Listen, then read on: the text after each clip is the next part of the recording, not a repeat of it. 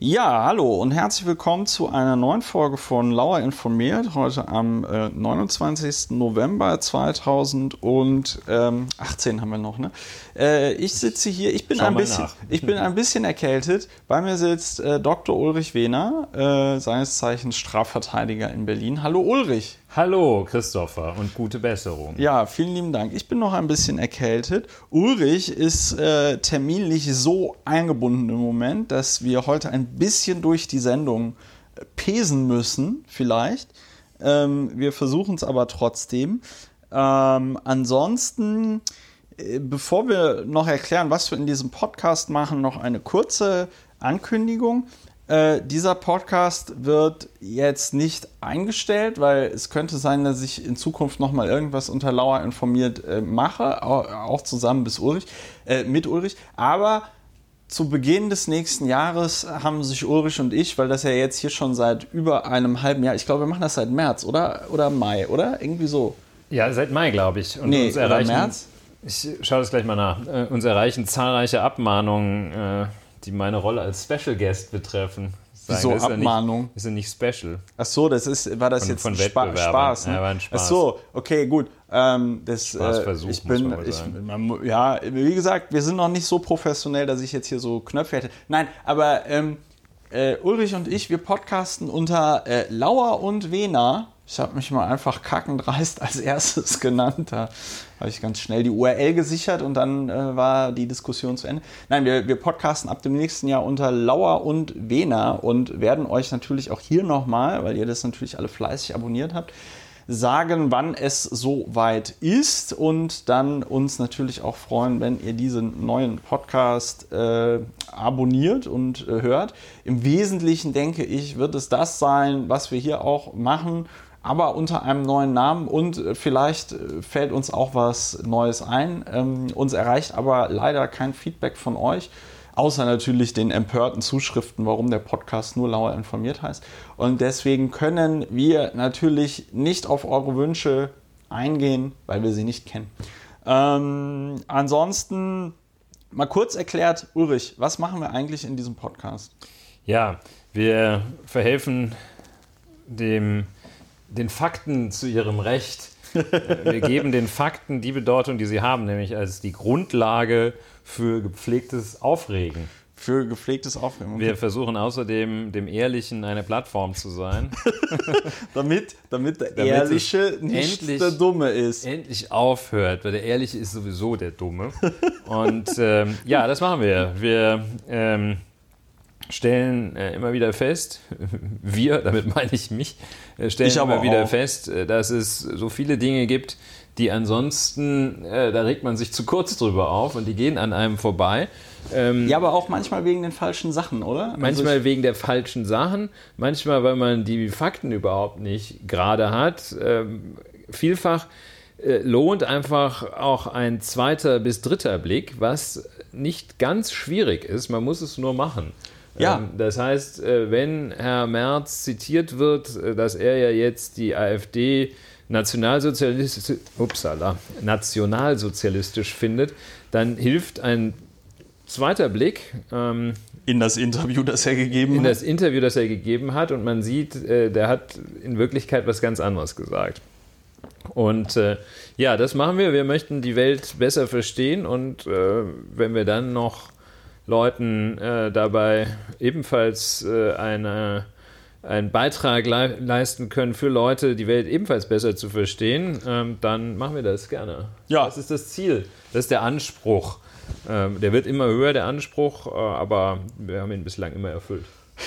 Das ist gut, dass wir unsere eigene Kontrollbehörde sind, die ähm, das funktioniert ja auch äh, sehr gut. Ja, das ist das, was wir versuchen hier in diesem Podcast, ähm, äh, Podcast zu machen. Und äh, ansonsten wollte ich mich noch bei den Leuten bedanken, die seit letzter Woche schön fleißig auf iTunes sehr lustige, positive Bewertungen geschrieben haben für diesen Podcast. Das freut mich natürlich sehr. Ähm, wir steigen jetzt ein, erstmal in eine Runde äh, äh, gemischte Dinge. Äh, und dann wollten wir heute nochmal über den Brexit reden, weil du, Ulrich, hattest dir das angeschaut und wolltest nochmal über den Brexit reden. Ja, oder? ich äh, möchte fast sagen, ich muss über den Brexit reden. Ähm, ja, ich möchte auch, ähm, kann man ganz viele, ganz interessante, sehr interessante Sachen dran sehen. Ist ein, der Brexit ist ein, ein großes Ereignis, ähm, das in ganz, auf ganz vielen Schichten ganz vieles uns lehret, sozusagen. und ähm, und ähm, ja, damit es auch nicht so äh, völlig äh, geräuschlos verläuft, am vergangenen Sonntag, äh, das muss äh, der 25. 25. gewesen sein, ähm, haben die Staats- und Regierungschefs der Europäischen Union beschlossen, dass Großbritannien ähm, die EU raus verlässt. soll, beziehungsweise das müssen sie gar nicht beschließen, da kommen wir gleich zu, Ja. äh, haben die jedenfalls beschlossen oder ein Angebot gemacht, unter welchen Regeln das geht. Das zweite Angebot, das auf dem Tisch ist, ist äh, ohne jede Regel. Ja. Ähm, so, und äh, da sollten wir drüber reden. Da sollten wir drüber reden. Super. Und ansonsten reden wir über einiges Vermischtes und ähm, äh, ja, das äh, fängt jetzt äh, an. Ja. Die, das ist super, wenn ich das jetzt hier so ankündige. Ähm, aber dieser Podcast hat ja auf einigen Geräten zumindest so Kapitelmarken und das äh, erleichtert ja die Navigation. Ich wollte noch. Ähm, weil wir reden ja vor der Sendung immer über die Themen, die äh, wir so erwähnen wollen. Und ähm, jetzt erwähne ich ein Thema, wo, was wir nicht abgesprochen hatten, was ich aber sehr lustig fand und was mich ein bisschen aufgeregt hat. Christian Lindner hat ja jetzt auch einen Podcast. Der heißt, glaube ich, irgendwie äh, zwei Farben, zwei Meinungen oder irgendwie sowas. Zwei Fäuste für ein Zwei, Halleluja. zwei Fäuste für ein Halleluja. Christian Lindner soll das ja alles machen. Äh, Christian Lindner als Politiker wird ja unbedingt auch nicht mehr so ernst genommen seit seiner ähm, doch sehr interessanten Begründung, warum er nicht mehr ähm, koalieren möchte mit den Grünen und der CDU. Und äh, was aber besonders geil ist an diesem Podcast, und das hat mich dann ein bisschen aufgeregt, äh, dass er behauptete, und eigentlich müsste man sowas abmahnen, aber du als Jurist rätst mir natürlich davon ab, dass er behauptete, in diesem Podcast wird behauptet, der erste Politiker mit eigenem Podcast. Und ähm, die äh, Bundeskanzlerin der Bundesrepublik Deutschland, Dr. Angela Merkel, äh, könnte man ja durchaus als äh, Politiker oder Politikerin bezeichnen. Und die podcastet schon seit dem, äh, seit, seit 2006 hat die so einen Podcast aus dem Kanzlerinnenamt, wo sie wöchentlich darüber informiert, was sie so als Bundeskanzlerin macht. Und dann, ähm, ja, muss ich mich jetzt selber loben, äh, podcaste ich seit dem Jahr 2012 regelmäßig mit äh, auch Unterbrechungen, aber seit 2012 mal mehr, mal weniger unter diesem Label Lauer informiert.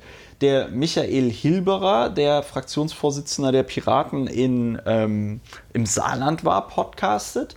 Äh, äh, beziehungsweise auch seit, ich glaube, 2012 oder spätestens seit 2013.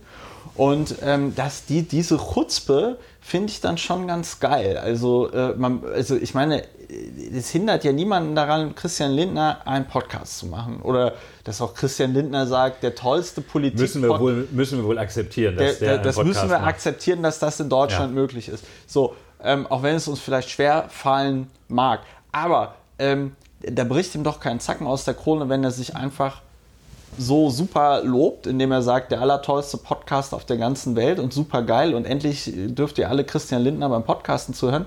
Und dass er dann es nötig hat zu sagen, äh, der erste der erste Politiker der Podcast oder der erste Politiker mit eigenem Podcast. Ich Finde ich irgendwie krass. Gerade während du über den äh, 110. Podcast, äh, das, der der erste ist, äh, Ja.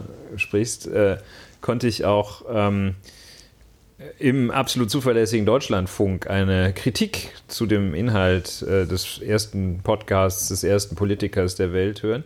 Ja. Ähm, und ähm, der, der Kritiker hinter, äh, das ist äh, der Matthias Dell, äh, Ja. den man auch seiner Tatortkritiken äh, wegen kennt.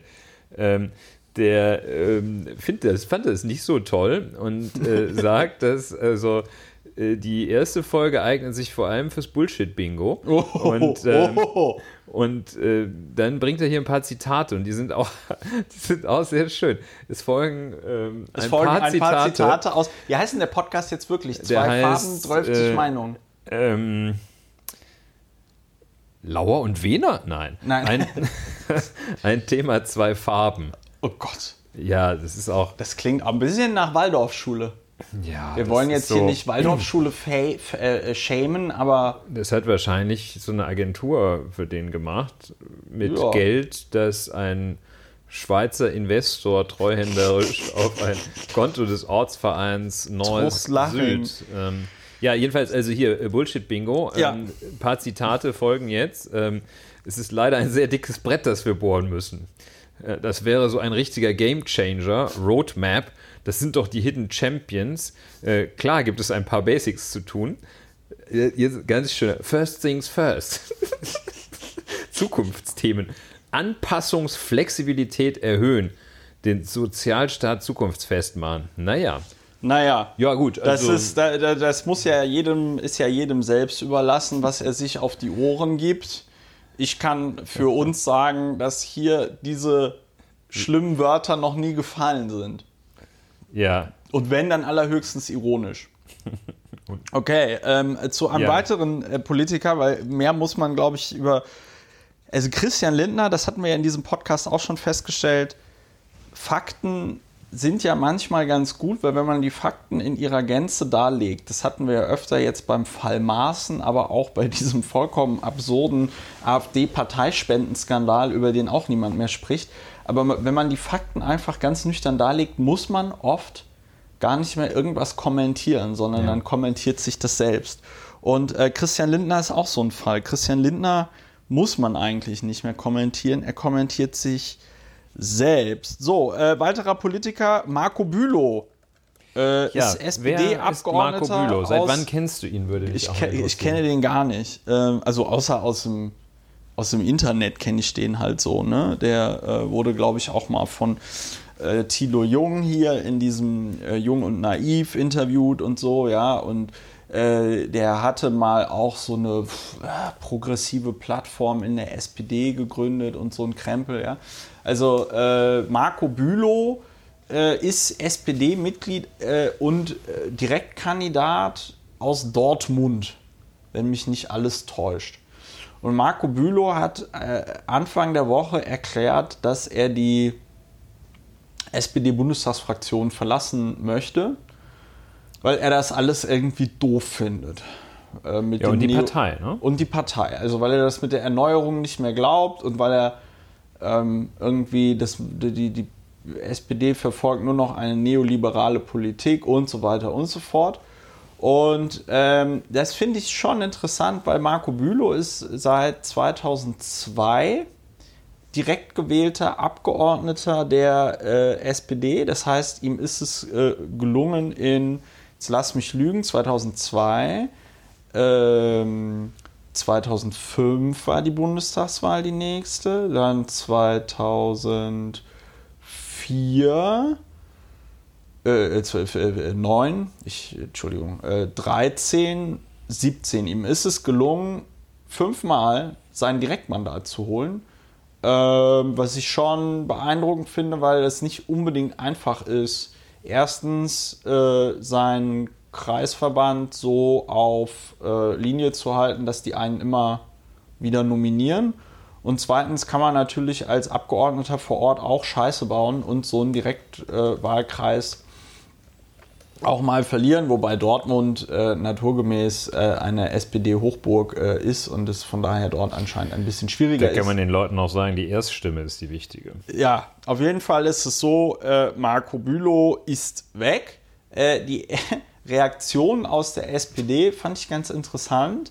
Vor allen Dingen die Reaktion, er solle sein Mandat zurückgeben. Das ähm, könnte ich bei einem Listen, äh, also bei jemandem, der über die Liste eingezogen ist, könnte ich das noch verstehen. Aber bei jemandem, der, dem es gelungen ist, äh, über eine über ein Direktmandat äh, gewählt zu werden, ähm, finde ich das ein bisschen komisch. Diese Forderung. Jetzt kann man wieder entgegnen, naja, aber es ist noch nie einem unabhängigen Kandidaten bei der Bundestagswahl gelungen. Ich glaube, es ist auch generell noch nie einem unabhängigen Kandidaten bei irgendeiner Wahl äh, gelungen oder auch eine unabhängige Kandidatin ein Direktmandat zu erringen. Es ist mir zumindest nicht bekannt. Ähm, ich finde es auf jeden Fall bemerkenswert, äh, ähm, dass äh, jetzt also da diese Forderung im Raum steht, äh, wie gesagt, man kann dann erwidern, naja, ohne die Parteizugehörigkeit hätten die, dich, hätten die dich doch niemals gewählt. Aber wenn man sich jetzt zum Beispiel hier den äh, Wahlkreis Pankow in Berlin anguckt, da ist es ja so, das war ein Wahlkreis, der war äh, in SPD-Hand, wenn man so sagen möchte. Hier wurde der äh, Wolfgang Thierse mehrmals in den Deutschen Bundestag gewählt. Und dann hat er es nicht mehr geschafft und dann wurde er, ähm, wurde Stefan Liebig hier äh, von der Linkspartei hier äh, in Pankow in den Bundestag gewählt und da kann man schon sehen, dass natürlich auch sich solche Sachen Man hat ja können. Äh, das äh, Ausscheiden von Marco Bülow für einige Aufmerksamkeit gesorgt. Das äh, ist so jetzt in, in meinem persönlichen Fall ist es besonders frappierend, weil ähm, ich den Namen Marco Bülow zuvor noch nie gehört hatte.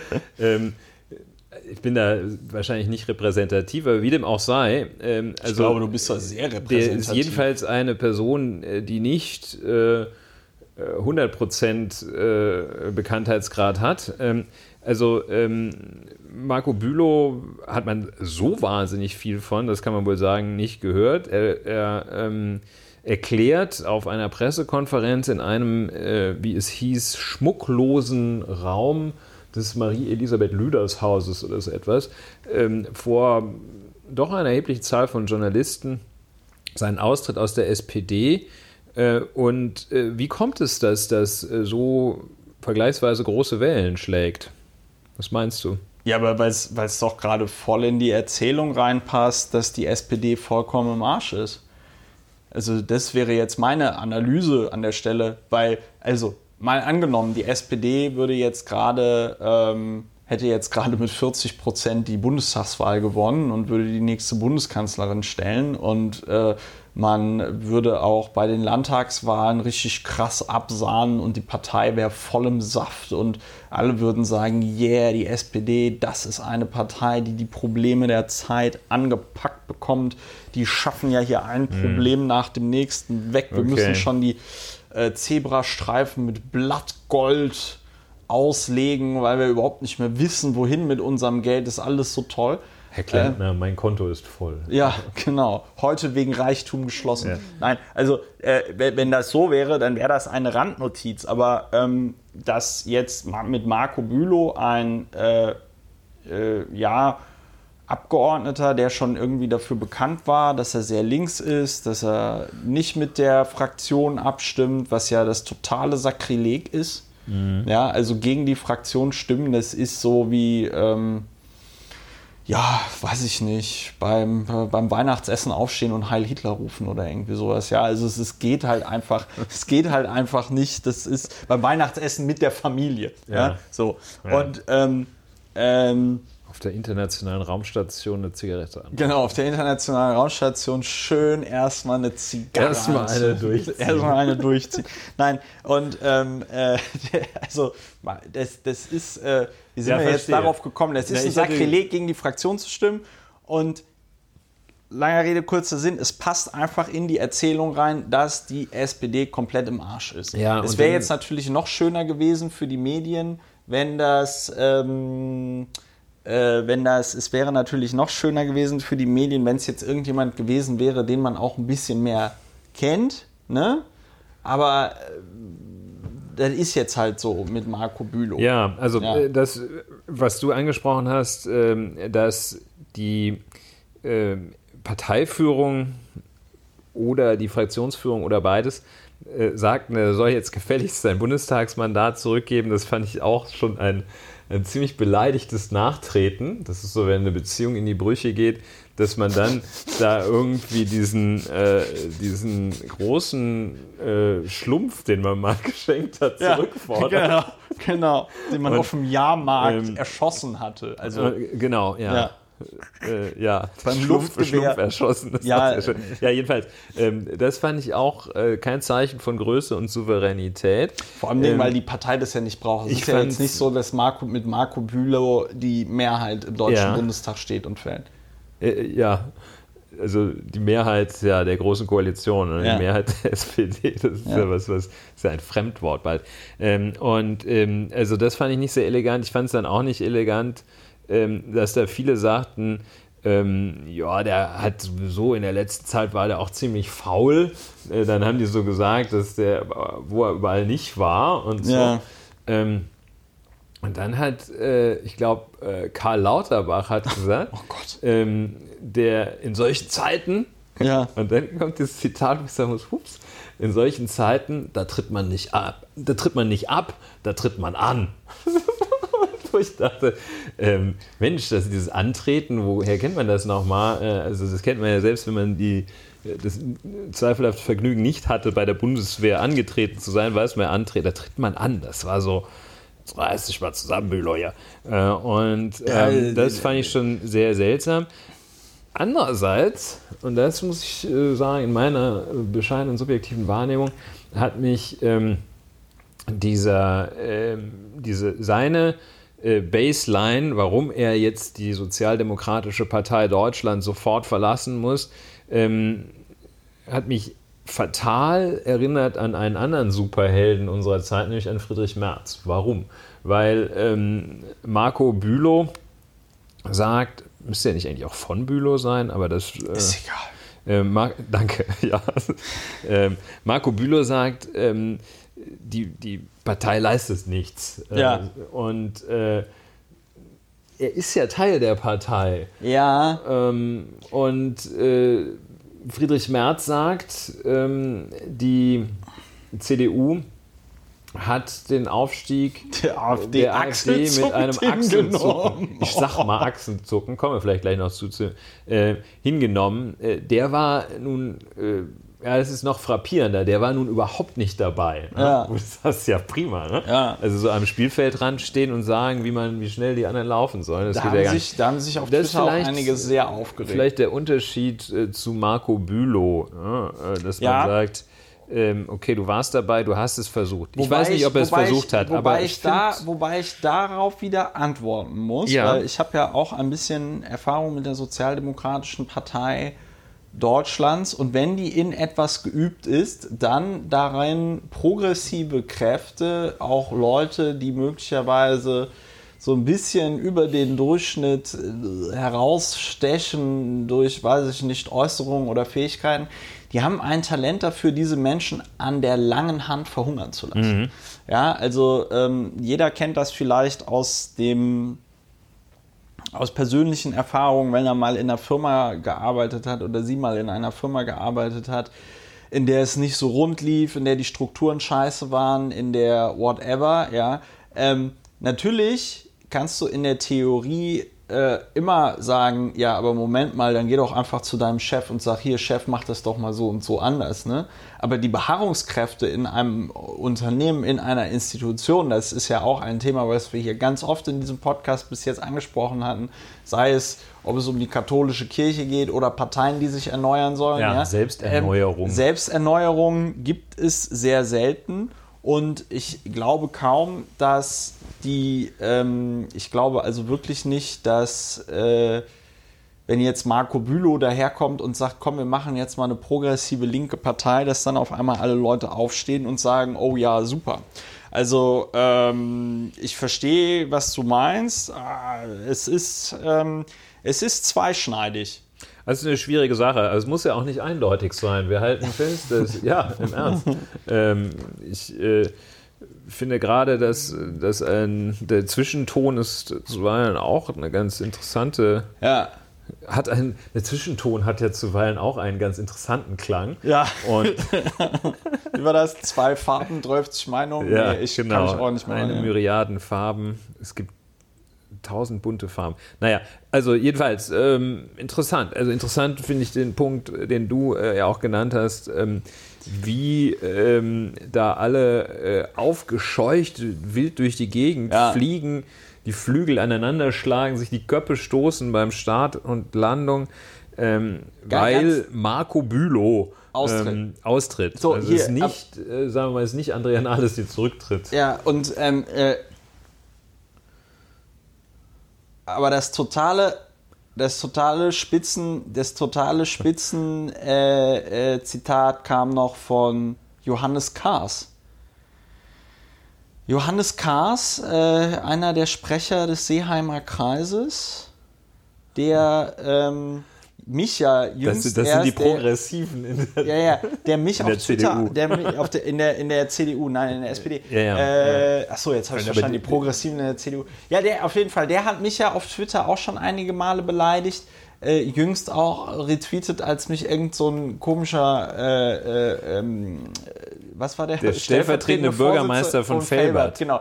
Der hatte mich als Vollpfosten bezeichnet. Das hat der Cast dann auch direkt erstmal retweetet. Und zum Bülow hat er jetzt getwittert, ähm, äh, das wäre eine reine Ego-Nummer, immer nur ich, ich, ich, ich. Und da muss ich sagen, das ist doch ganz interessant, was da der gutste Johannes Kahrs da immer anderen Genossinnen und Genossen vorschlägt, äh, äh, vorwirft. Und äh, mich erinnert das immer so ein bisschen daran, an diesen Spruch, dass einen an anderen Menschen ja immer vor allem Dingen das aufregt, was einen an einem selbst immer auch so ein bisschen stört. Und da könnte man ja schon mal so tiefenpsychologisch, ich sehe schon, wir brauchen ja, Ja, also die wir Forderung steht im brauchen Raum. Eine, wir brauchen hier psychologische Unterstützung, äh, damit wir das in diesem Podcast auch zukünftig von der psychischen Seite Ja, und zwar äh, einen Psycholo tiefenpsychologisch fundiert arbeitenden Psychotherapeuten am besten. Oder, oder Therapeutin. Und auf jeden Fall, ähm, äh, das finde ich ganz interessant, dass der Cast dann da mal wieder nicht sein loses Mundwerk halten kann. Aber äh, anderes sind wir von ihm auch nicht gewohnt. So, jetzt äh, geht es, glaube ich, weiter, weil wir über Marco Bülow genug geredet haben. Oder auch äh, nicht. Auf jeden Fall fällt uns beiden nichts mehr dazu ein. Heute war bei der Deutschen Bank ähm, eine Razzia. Hast Ja. du das mitgekriegt? Ja, ich habe das mitgekriegt. Das ist noch sehr frisch. Ähm, es wurde eine erhebliche Anzahl, es wurde, glaube ich, auch das äh, Hauptquartier, da die Ja, Zentrale. da gab es ganz lustige Tweets auf Ähm, Twitter, weil da hatte irgendwie jemand ähm, auf Twitter, ja. Tweets Wo auf- gibt es die Tweets auf Tweets auf Twitter? Autos auf der Autobahn, was kommt als nächstes? Nein, auf jeden Fall äh, hat irgendjemand, da ist dann so ein, also die Polizei rückte an das Hauptquartier der Deutschen Bank nicht mit Wannen an, sondern mit so einem Bus. Ja, das war also so ein Mannschafts-, also nein, es war kein Mannschaftswagen, sondern ein Bus wie bei einer Fußballmannschaft. Ja. Ja, so, und dann hielten die also vor diesem Hauptquartier und Das bedeutet für ein Unternehmen nichts Gutes, so, dass, wenn, wenn die Polizei mit angefahren Bussen kommt. So, von, wie, heißt, wie heißen diese Bu- Busse jetzt? Flixbus oder so, die überall hinfahren. Egal, auf jeden Fall ähm, hat dann Wanne irgendjemand auf ja noch. Twitter ein Foto davon gemacht und meinte, äh, da hält gerade ein Bus vor der Deutschen Bank und die ganzen Polizisten gehen rein, hm, was da wohl los ist. Und dann twitterte die Polizei Frankfurt am Main zurück, äh, naja, also die, die, sind die werden für irgendein Pokalspiel eingesetzt und mussten halt alle aufs Klo, weil irgendwie die anderen Toiletten kaputt waren. Also es ist irgendwie äh, sehr absurd gewesen, dass dann also der Bus vor der Firmenzentrale damit erklärt wurde, dass Ja. die Kollegen alle mal Pipi müssen. Aber sie mussten kein Pipi, sondern sie haben eine Razzia gemacht bei der Deutschen Bank im Zusammenhang mit den Panama Papers und äh, weil es irgendwie um Geldwäschevorwürfe Ja. ging, hatte dann die Deutsche Bank selber getwittert. Da war auch wieder der schöne Satz, den wir schon von Friedrich Merz kennen, als es die Razzia bei BlackRock gab und Friedrich Merz dann sagte, ich habe, ich habe angeordnet, mit den mit den Strafverfolgungsbehörden zu 100% zu kooperieren. Und dann twitterte die Deutsche Bank auch, wir kooperieren mit den Strafverfolgungsbehörden. Wo ich, mir, Naja. auch so, wo ich mir auch so denke, okay, äh, was, was, was, ich meine, ein Tweet, ein, ein lustiger Tweet wäre ja, wenn sie sagen würden, lass die Leute nicht ins 13. Stockwerk kommen, wir schreddern gerade noch die Akten oder so, ja. Aber gut, so äh, ist das dann. Ja, also dass man äh, Mandanten, Unternehmensmandanten äh, diese Sprachregelung empfiehlt, ist Standard. Die Ja, kriegst du im Muss wahrscheinlich Standard, auch sein. Ich äh, find's halt Package. lustig. Ja. Äh, und sie unterscheidet sich äh, von ähm, der Aussage, wir weisen die Vorwürfe zurück. Ah. Damit äh, tut man so, als betreffen die Vorwürfe ja nicht das Unternehmen, sondern irgend so ein schwarzes Schaf, wahrscheinlich so im, im Halbsouterrain bis Keller der Deutschen Bank, der da, ähm, der da äh, Böses getan hat. Also diese Aussage ist Code für ich bin es nicht gewesen. Unser, einer, einer unserer isoliert tätigen Mitarbeiter hat ohne Billigung der Führungsebene 17, eins ist die erste, ohne Billigung der Führungsebene 17 gehandelt. sozusagen, Also, also du meinst, der, du meinst äh, der, der Satz, wir kooperieren mit den Behörden, Ja. ist Code für, wir haben damit ja gar nichts zu tun. Ja. Ah, okay. Achso, das ist dieses, also ich höre da heute von zum ersten Mal, ich bin genauso entsetzt wie Sie. Also wenn mein Sohn das gemacht hat, dann kriegt er so eine rein und fliegt raus. Ne? Dann Und kriegt er erstmal Fernsehverbot. Dann kriegt er erstmal, dann räume ich dem das Sparschwein leer. Und ähm, also, ja, und also das sieht jetzt so ein bisschen, ähm, also 311 Millionen Euro, das ist jetzt äh, nicht, äh, das ist für die Deutsche Bank, das ist Portokasse, ne? Geldwäscheverdacht, Geschäftsvolumen 311 Millionen Euro. Ähm, und ja, es sieht so ein bisschen, sieht so ein bisschen seltsam aus. Das ist eine Bank in Geldwäsche, Verdachtslagen kommt, den wird wahrscheinlich vorgeworfen werden, nicht richtig angezeigt zu haben. Also das, das Kontrollsystem nicht ordentlich etabliert zu haben. Da, ja, das ist natürlich ein bisschen blöd, wenn man irgendwie äh, immer noch meint, das führende deutsche Geldhaus zu sein, die führende deutsche, die führende deutsche Bank als deutsche Bank. Ähm, dann müsste es eigentlich da einigermaßen funktionieren.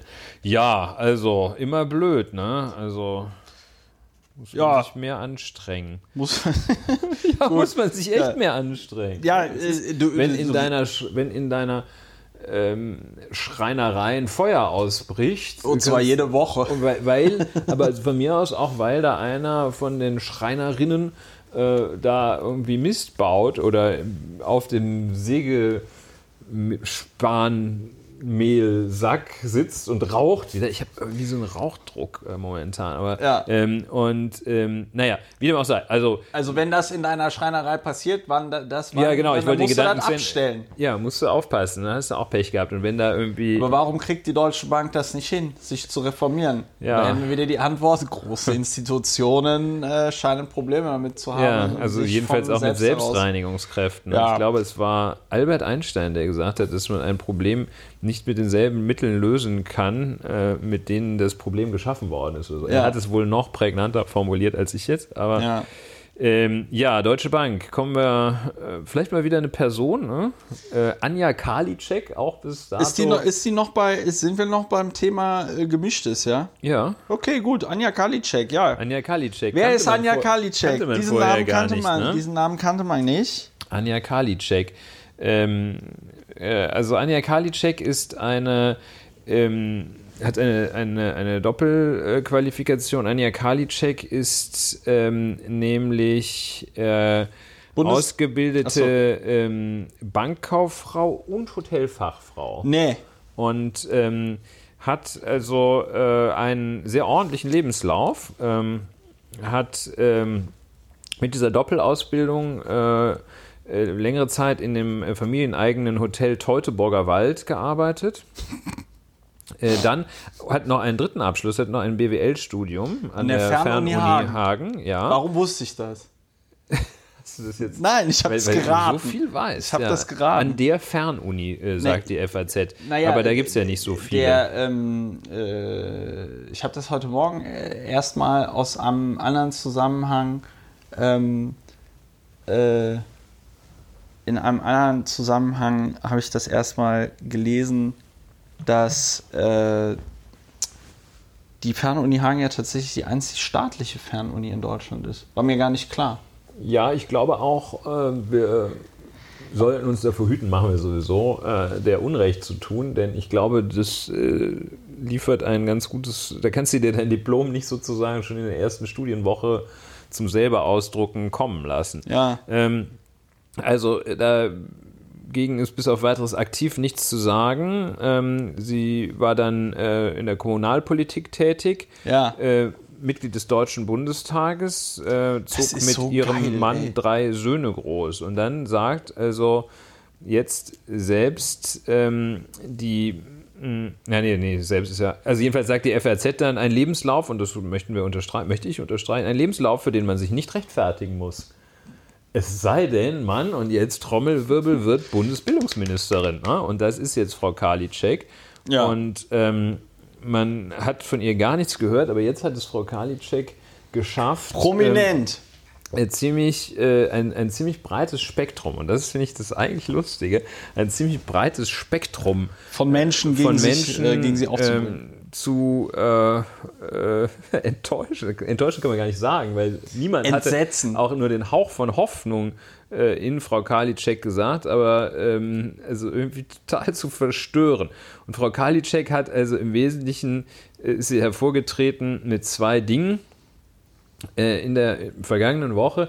Sie hat einmal gesagt, mh, 5G, muss man vielleicht äh, kurz erwähnen, dass, dass hier dieses Phänomen, dass man äh, irgendwie, wenn man zwischen Spandau und Charlottenburg, beides Berliner Stadtteile, äh, mit dem Intercity Express mit 20 Minuten Verspätung unterwegs ist, der in Berlin-Ostbahnhof eingesetzt worden ist. Das ist aber ein anderes Thema. Wenn man also da unterwegs ist, dann hat man halt keinen Telefonempfang. Das ist misslich. Daten sowieso nicht.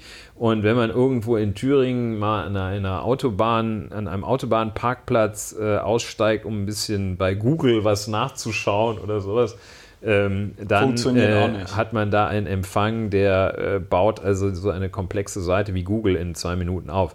So, also jedenfalls, und da soll ein Also in neuer tatsächlich in zwei Minuten. Ne? Das Ja. ist jetzt kein, das muss man sich, also das ist die, Google lädt, ja. die, die jüngeren, die jüngeren oder älteren äh, Hörerinnen und Hörer in diesem dieses Podcastes hier äh, werden sich noch an die 65K Modems erinnern, die man äh, Anfang des Jahrtausends dafür benutzte, um sich über die Telefonleitung in in das Internet einzuwählen und man dann also wirklich mit einer Mordsgeschwindigkeit, ich kann mich noch dran erinnern, als irgendwie Bildchen 1900, aufgebaut hat. ich glaube 1994, da landete dieser erste Mars Rover, der dann da Fotos schickte und ähm, die bauten sich also mit einer Geschwindigkeit auf der Webseite der NASA auf, dass wir dann irgendwann also haben wir es dann abgebrochen, weil es hat einfach zu lange und zu ewig Aber gedauert. dieses Geräusch von dem Modem war großartig. Das war ne? großartig. Das kann man leider nicht nachmachen. Wir Man kann es nicht nachmachen, aber jeder kennt es. Und es gibt bestimmt auch eine Website, wo man, Hat sich so, das ist das Modemgeräusche. Komische, dass Ja. man meint, man könnte es nachmachen, weil man es so derartig im Ohr hat. aber wir sind keine Modems. Ja. Äh, Genau, also es ging um Thüringen, es ging um Thüringen und wo äh, sich also die Webseite von Google äh, nicht so schnell aufbauen. äh, nicht so schnell aufbaut. Ähm, man kennt es, wenn man LTE in seinem, äh, an seinem äh, Smartphone angezeigt hat, dann weiß man, Mensch, das geht jetzt doch schneller. Und der Nachfolger von LTE, du kennst dich technisch noch besser aus, der Nachfolger von LTE, was wohl 4G ist, ähm, äh, soll dann 5G werden. Ja. Und das heißt, man sagt also hier schön flächendeckend äh, den Ausbau.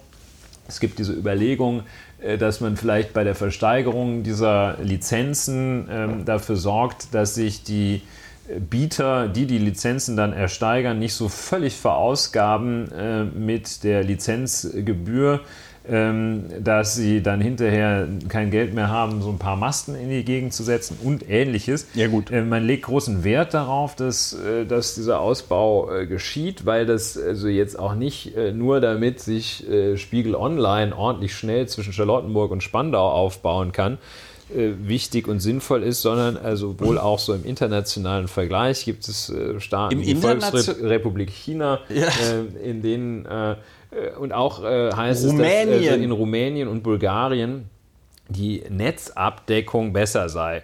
Und äh, jedenfalls, ähm, es gibt viele, die sagen, hey, hey, hey, da, Hey. da muss man doch mal Was äh, tun. was tun und sagen, machen Vorschläge, wie man äh, diesen 5G-Ausbau gestalten kann. Ja, und dann kommt Frau Karliczek und Frau Karliczek sagt, ähm, ja, also das sei jetzt auch nicht so, also so wichtig sei das jetzt auch nicht. Man müsse ja jetzt diesen 5G-Standard nicht an jeder Milchkanne haben.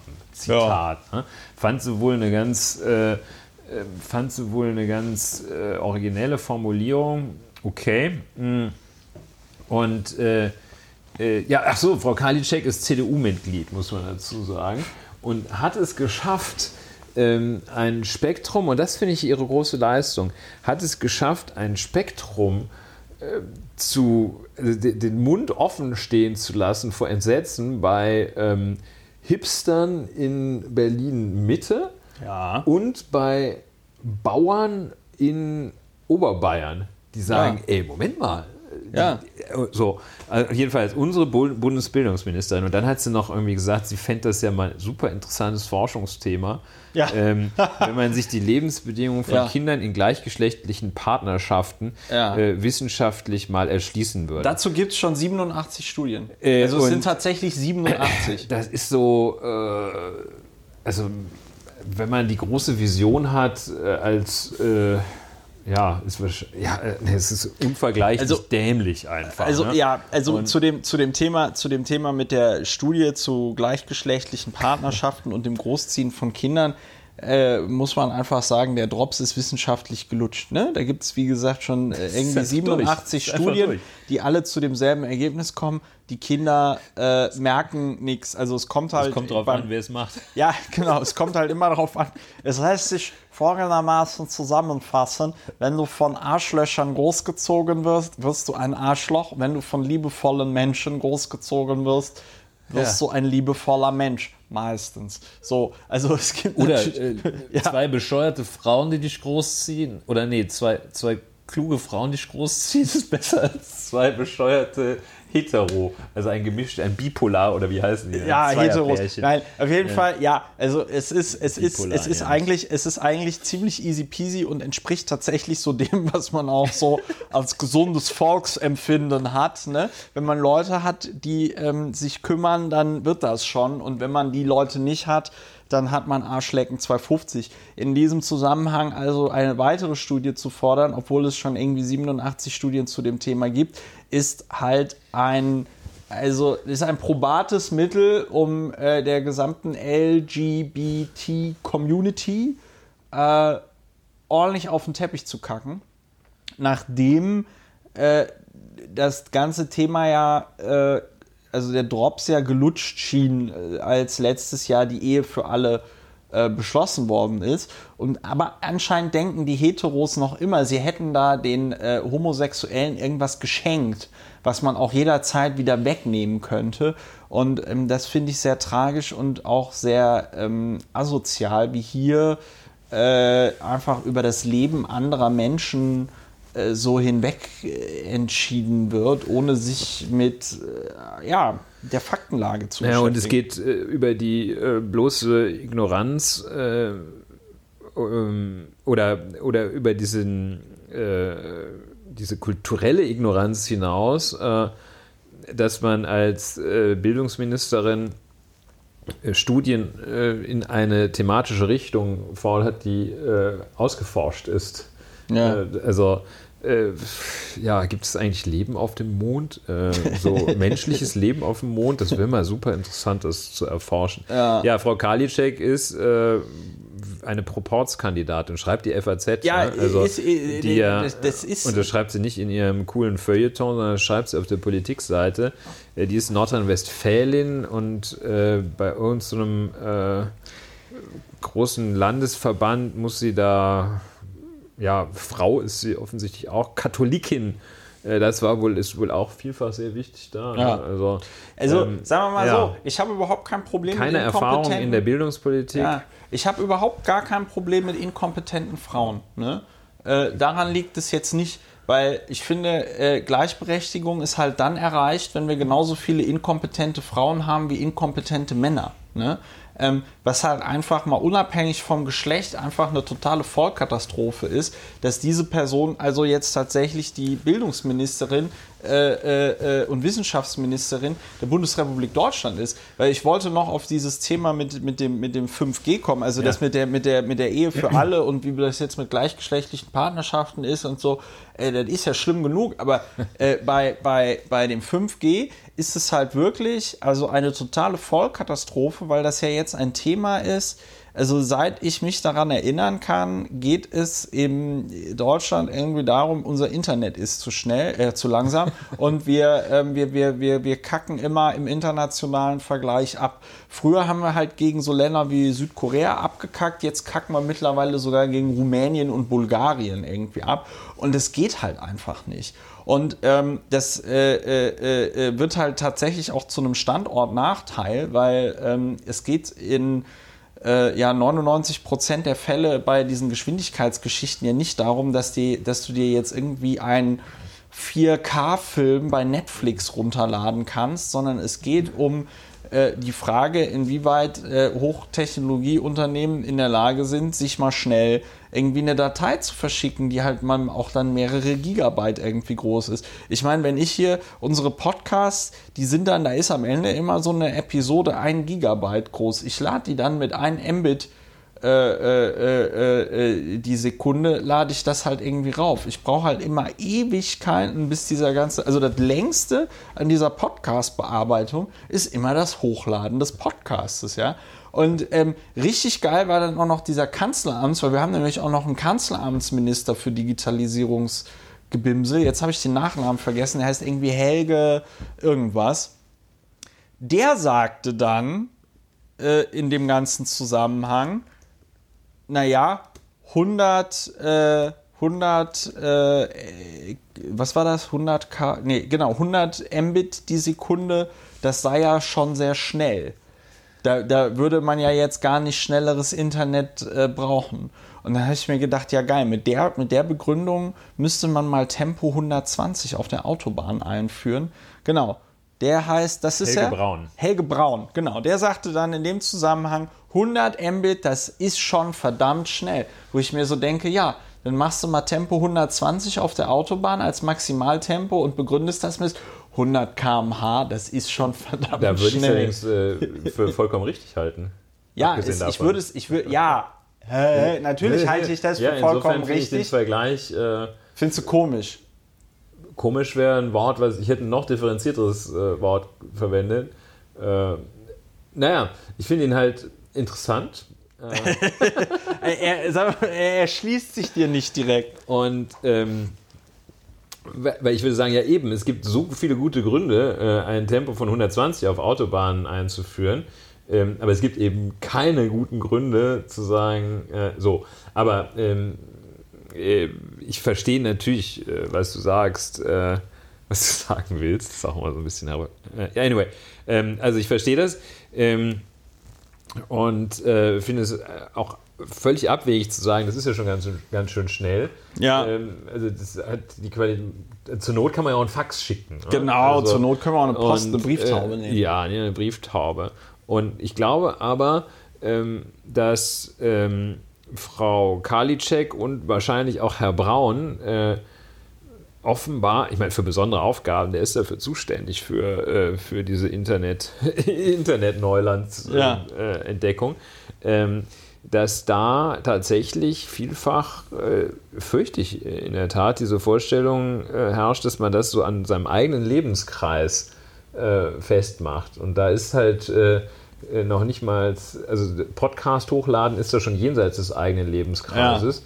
Ähm, aber also wenn man so ein autonomes äh, Fahrzeug muss ja nicht gleich durch die Innenstadt brettern, äh, aber wenn man irgendwie so einen Mähdrescher übers Land autonom fahren lassen will, übers Feld, dann kann der nicht, wenn er mal zwischendurch keine Funkverbindung hat. Ja. ja, also Ja, ist nein, schon- das ist, das ist, das ist, das ne? ist, äh, das ist äh, klar. Du brauchst, du brauchst irgendwie 5G für ähm, äh, selbstständiges Fahren. Du und, und der Witz ist halt auch der, ähm, auch bei den ganzen, bei den ganzen Ausbauten von, jetzt bin ich wieder bei Autobahnen oder anderen Infrastrukturen, da sagt man ja auch nicht, ja komm, also äh, äh, wir bauen die ein bisschen schlechter aus und dann können die Autos halt auch, ein, dann fahren die halt ein bisschen langsamer oder so. Ne? Ja, das ja. ist ja, das ist ja auch irgendwie vollkommener Quatsch. Und das ist aber, äh, ich bin da aber auch ähm, mittlerweile an einem Punkt, äh, also sagen wir mal so, das Problem ist insofern hausgemacht, als Deutschland einen ganz großen Fehler begangen hat,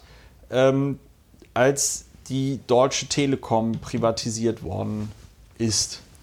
Äh, da hat man nämlich nicht nur das Unternehmen privatisiert, sondern auch das Netz. Und das Netz hätte man mal schön behalten sollen, weil was man nämlich auch gleichzeitig mit der Privatisierung der Deutschen Telekom dann quasi abgeschafft hat, war die ähm, zuständige Stelle im Bundeswirtschaftsministerium, die dafür verantwortlich war, äh, den Netzausbau zu organisieren. Weißt du, du hattest früher mal so schöne Beamtinnen, ja wahrscheinlich vor allem Dingen Beamten, die saßen dann da in ihrer Stube und haben sich so den ganzen Tag überlegt, wie bauen wir das Telefonnetz in hatten wahrscheinlich Deutschland so eine aus? Karte, auf der die dann so Fähnchen Ja, äh, genau. reingesteckt haben. Wie bauen wir das Netz in Deutschland aus? Und dann gab es natürlich auch dann Leute im Ministerium, die dem Minister oder der Ministerin gesagt haben, hier, das ist wichtig. Dementsprechend wurde dann der Netzausbau auch im Haushalt irgendwie äh, äh, ähm, äh, budgetiert und so weiter und so fort. Und dann gab es halt einen Netzausbau. Und ähm, da empfehle ich immer allen Leuten Adam Smith, Wealth of Nations. Er hat es nämlich schon im Jahre 1750, als er es geschrieben hat, also vor über 200 Jahren, hat er sehr, sehr schön auseinandergenommen, der, der Vater des, des freien, liberalen Ja. Kapitalismus, ne, wo Das- der Markt alles regelt. Der Ähm, Mentor des Helmut Schmidt. der Mentor des Helmut Schmidt quasi sozusagen. Adam Smith hat es in Wealth of Nations wunderbar dargelegt, dass äh, ich vergesse immer welches Buch und auf welcher Seite, ich muss das gegebenenfalls nachliefern. Da erklärt er ziemlich ausführlich, welche äh, Infrastrukturen nicht in privater Hand sein sollten. Und da redet er zum Beispiel auch von Straßen. Und äh, Straßen sind zum Beispiel, also äh, die kosten einfach nur. Und du hast ja als Betreiber einer Straße keinen Gewinn dadurch, dass die Straße in einem guten Zustand ist, wenn die Leute auch bei einem schlechteren Zustand äh, diese Straße benutzen und dafür bezahlen müssen, dass sie sie benutzen. Verstehst du, was ich meine? So, Ja. und das ist dann, das ist dann das Problem. Und das würde mich, und da sind wir jetzt wieder in der Zukunft, weil du äh, kennst dich ja auch mit so Wirtschaftsgebimsel aus.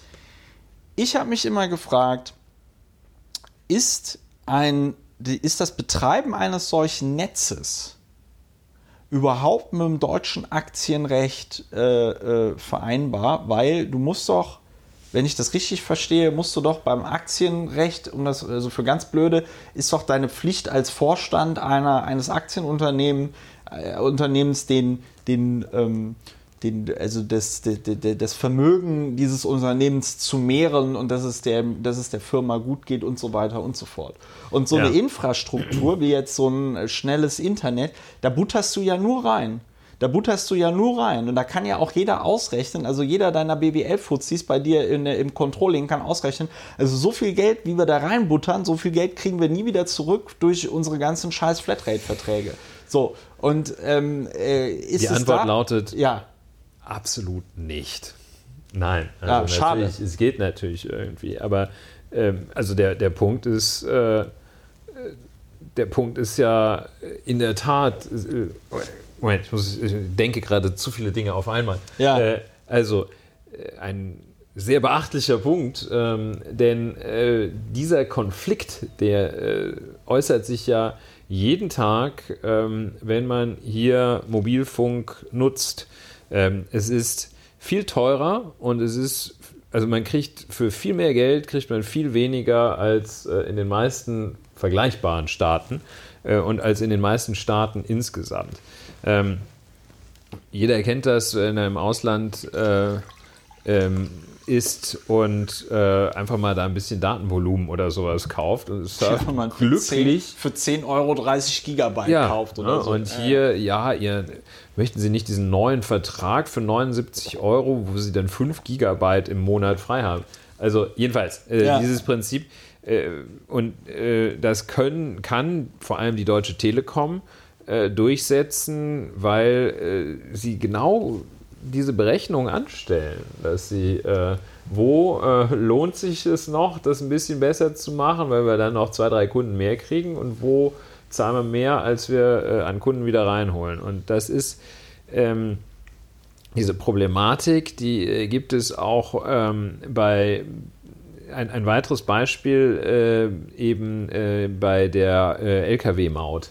Ähm, da gibt es bislang das Unternehmen Toll Collect und äh, die äh, haben da, ähm, ist jedenfalls, um das mal wertfrei zu sagen, gab es ja äh, unendliche Rechtsstreitigkeiten mit äh, Streitwerten von mehreren Milliarden Euro.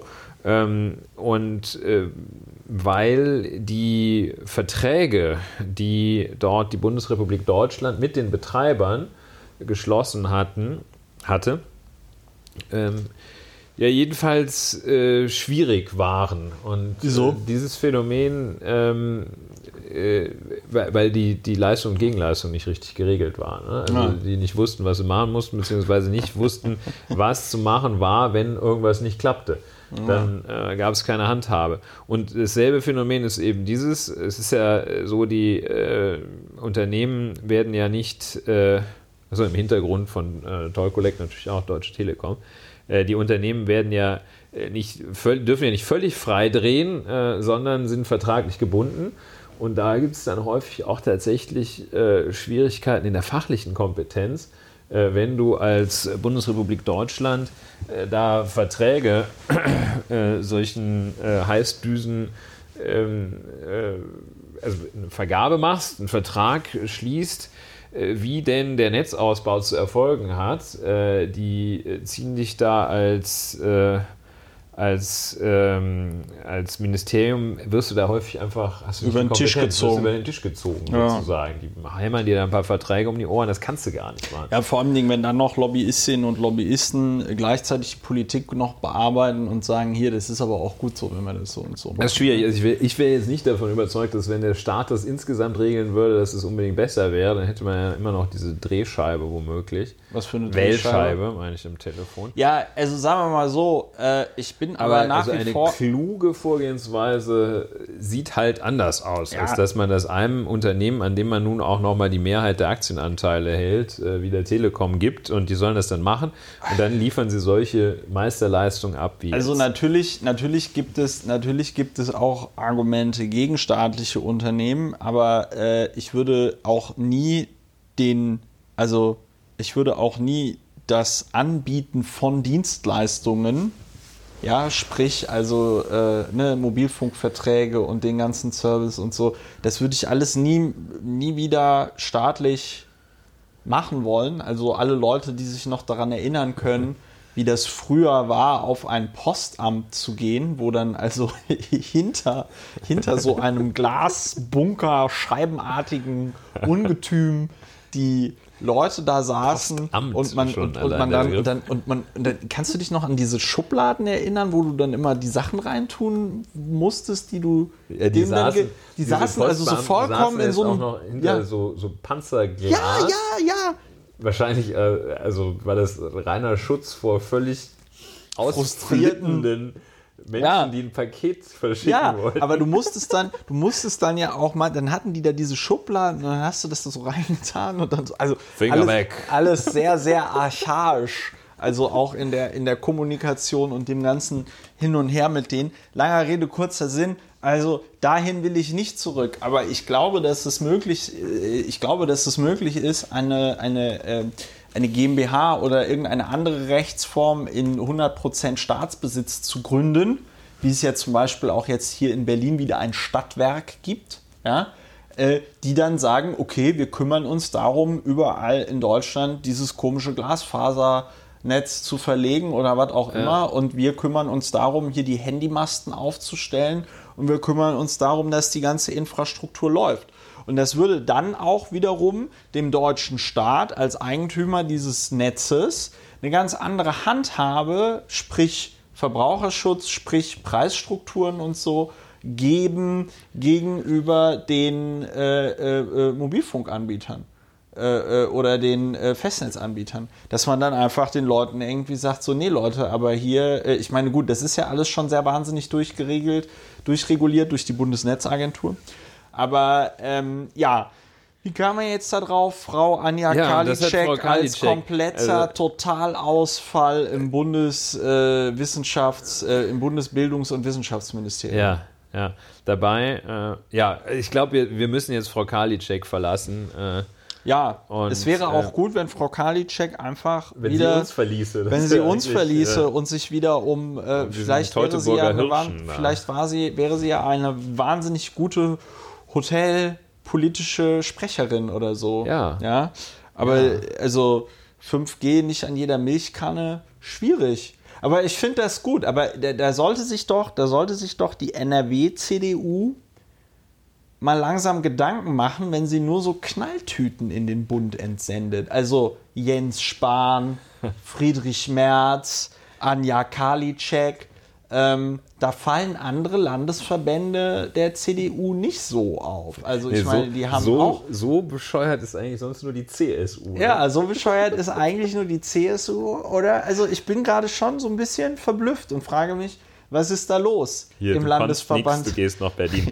was ist? Ja, das hat mir mal ein, ähm, äh, das hat mir mal ein CDU. Früher Bundes immer nach Brüssel abgeschoben. Nee, das hat mir mal ein CDU-Bundespolitiker tatsächlich so erzählt bei einem Abendessen, dass er gesagt hat, so ja, also Früher, alle, die nichts geworden sind, die haben wir nach Westberlin geschickt. Da konnten die nichts kaputt machen. Aber das ist ein anderes Thema. Ja. So, äh, ja, worüber das, wollen wir denn noch reden? Wir haben, jetzt, jetzt wir haben jetzt hier an, an, an Anja Karliczek, wir haben die Hannibal, ach nee, die Hannibal-Recherche der Taz Ja, dazu wolltest du noch was da sagen. Da wollte ne? ich noch was zu. Gut, das ja, können wir noch was äh, lernen. Das ist auch. ein bisschen, ja, ich weiß nicht, ob wir was lernen können, weil ähm, es ist nämlich so, äh, ich habe diese Recherche, also, oder wir fangen mal von vorne an.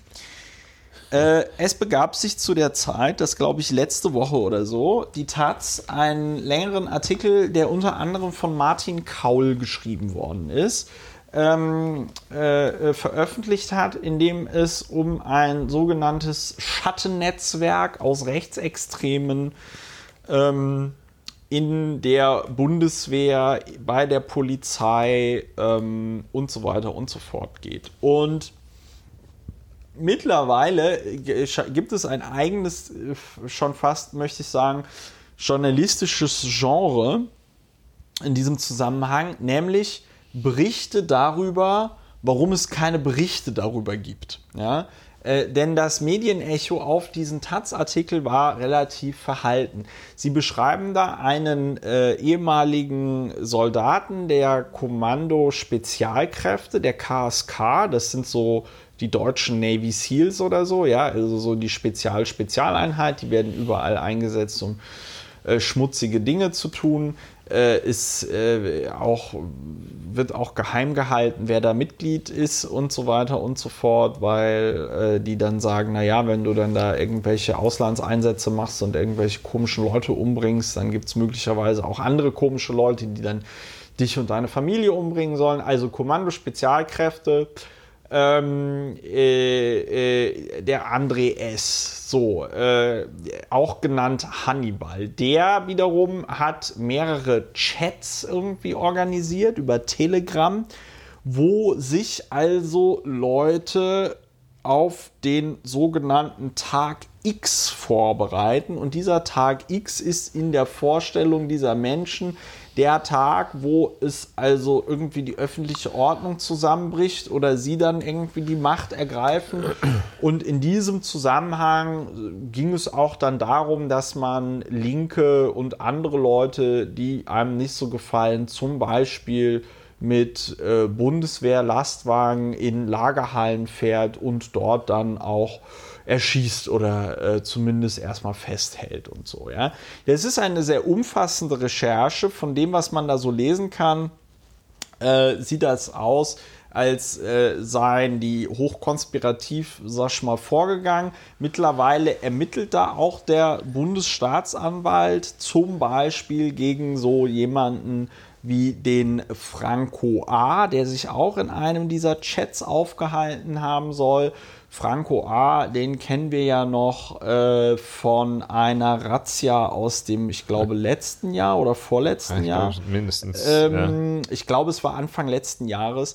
Ähm, da ging es eben um diesen Bundeswehrsoldaten, der sich unter äh, sehr absurden Umständen beim Bundesamt für Migration und Flüchtlinge als syrischer Flüchtling gemeldet hatte, obwohl er gar kein Syrisch oder Arabisch irgendwie sprach. Er hatte das dann äh, damit begründet, dass er zu einer christlichen Minderheit in Syrien gehörte und deswegen nur Französisch könne oder irgendwie sowas. Ja, äh, also so ein bisschen so Siebenbürger Sachsen. Ich habe neulich auch äh, sehr lustig äh, gefunden. Ähm, ich komme ja aus dem Hunsrück und spreche noch ein bisschen Hunsrücker Platt.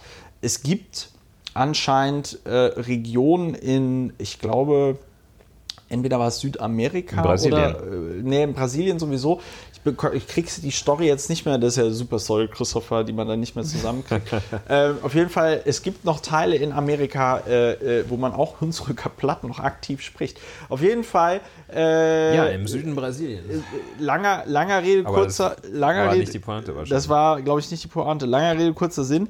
Ähm, wie kam ich denn jetzt darauf mit dieser Sprache? Scheiße, jetzt. Ja, das ist, da kamst du drauf, weil Franco A. Ach so, ja, Franco A. Ja, ja, also alles, alles so, genau. Und Franco und bei Franco A. befand sich auch eine Benennungsliste mit linken Politikerinnen und Politikern, unter anderem zum Beispiel äh, Anne Helm äh, von der Linkspartei, die ja hier äh, Mitglied im Berliner Abgeordnetenhaus ist und so. Und äh, das war schon alles sehr schräg, weil es bei Franco A. konkrete Pläne wohl gab, sich dann eben als syrischen Flüchtling auszugeben und als syrischer Flüchtling äh, terroristische Anschläge zu begehen, die dann Flüchtlingen in die Schuhe geschoben werden sollten, weil er dann seinen Flüchtlingsausweis da ähm, äh, am Tatort hätte liegen lassen und so weiter und so fort. Ja, das ähm, ist also, ähm, und es geht noch weiter, also in dieser Recherche um dieses rechte Netzwerk, um Chats, die sind also im ganzen Bundesgebiet aktiv und so weiter und so fort. Und ähm, das klingt alles sehr ernst. Es wird da auch mittlerweile gegen ein äh, Mitglied des militärischen Abschirmdienstes der deutschen Bundeswehr ermittelt, weil er eben diesem André S. Äh, Informationen gegeben hat über eine Razzia gegen diese rechtsextremen Umtriebe innerhalb der Bundeswehr, um und der durfte das natürlich nicht. Also das äh, ist immer schlecht, wenn man teilweise verdächtigen Leuten äh, Informationen über Ermittlungen gegen sie äh, äh, gibt und so. Also es ist alles sehr verworren und das wäre jetzt auch mein Versuch zu, für die Erklärung, warum äh, es jetzt nicht so wahnsinnig viel Berichterstattung über diese doch sehr ernste Enthüllung der Taz gab der ganze Artikel liest sich leider ein bisschen schwierig. Es ist alles sehr verworren. Ich habe es jetzt auch so anderthalb Mal durchgelesen ja. und konnte mir auch nicht so richtig merken, wer da jetzt mit wem und was, außer dass es anscheinend Rechte äh, zu geben scheint in der Bundeswehr, in anderen Behörden die also aktiv für diesen Tag X ähm, planen und das so ein bisschen damit kaschieren zu scheinen, dass sie sagen, sie wären ja nur so Prepper. Ja. Ich weiß nicht, ob du Prepper kennst. Das sind diese Leute, die irgendwie so die Vorstellung haben, wenn die Zivilisation untergeht. Muss man einfach nur in den Keller gehen und hat da einen ausreichenden Honigvorrat ja, stehen. Genau, da, genau. Dann, man, dann geht man in den Keller und im Keller stehen dann irgendwie 50.000 Konservenbüchsen mit eingelegten, ähm, weiß ich nicht, Gurken und mit diesen Gurken überlebt man dann die ähm, atomare Apokalypse oder ja. so. Äh, diese Vorstellung ist natürlich irgendwie reichlich bescheuert, weil es gibt äh, genau zwei Möglichkeiten. Ähm, natürlich haben sich in der Geschichte der Menschheit auch die Umstände, in denen Menschen lebten, immer wieder geändert, auch Staatsformen. Ne? Da gab es das Heilige Römische Reich deutscher Nationen, dann wurde das abgeschafft, dann kam Napoleon, dann kam der ähm, Wiener Kongress, ja, hat sich alles verändert. Das ging dann aber auch eher über Jahre und Jahrzehnte, diese Veränderung, und nicht so, dass auf einmal gar nichts mehr funktioniert hätte und die Leute alle in den Keller hätten gehen müssen, um dann dort ihre Konserven zu essen. Ja. Will damit sagen, es gibt eigentlich kein Problem, auf das man sich als Prepper vorbereiten könnte, weil alle, also selbst wenn jetzt hier die öffentliche, wenn die Bundesrepublik Deutschland komplett zusammenbrechen würde, dann würde es ja wahrscheinlich noch immer eine Stadt Berlin geben.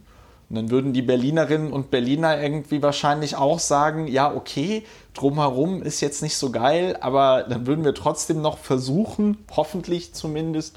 Der Kölner ähm, würde jedenfalls sagen, es hätte noch immer Jod gegangen. Er hätte noch immer Jod gegangen. Will damit sagen, also diese Prepper-Szene ist natürlich irgendwie auch so reichlich bescheuert, weil also entweder kommt der Atomschlag oder es ist eine, eine sehr, sehr langsame Veränderung und auf den Atomschlag kannst du dich jetzt auch nicht so richtig geil nee. vorbereiten. Äh, Prep for Nuclear. So, auf ja, jeden Fall, also diese Prepper, also die sagen dann, ja. ja, wir machen doch hier nur, wir, wir preppen doch nur, wir bereiten, das sind doch nur Planspiele und so, ja. Und ähm, das ist jetzt tatsächlich ein bisschen schwierig, dass aus diesem Taz-Artikel auch nicht so richtig hervorgeht, wie groß denn jetzt das Ausmaß dieser Netzwerke sind, ob das jetzt nur so zwei, drei Leute sind, die da einen auf dicke Hose machen oder ob das jetzt tatsächlich ein zahlenmäßig äh, doch äh, schwerwiegenderes Problem ist und Deutschland so kurz vor einem weiß ich nicht, Militärputsch steht oder so, I don't know. Ja, es gibt äh, einen weiteren ganz interessanten Aspekt äh, an diesem äh, Hannibal-Netzwerk, das da auf, das es geben soll oder womöglich gibt. Auch die Taz legt sich so äh, nicht fest, also sie hat jetzt nicht so ganz systematisch, so ganz handfest hat sie es noch nicht ermittelt.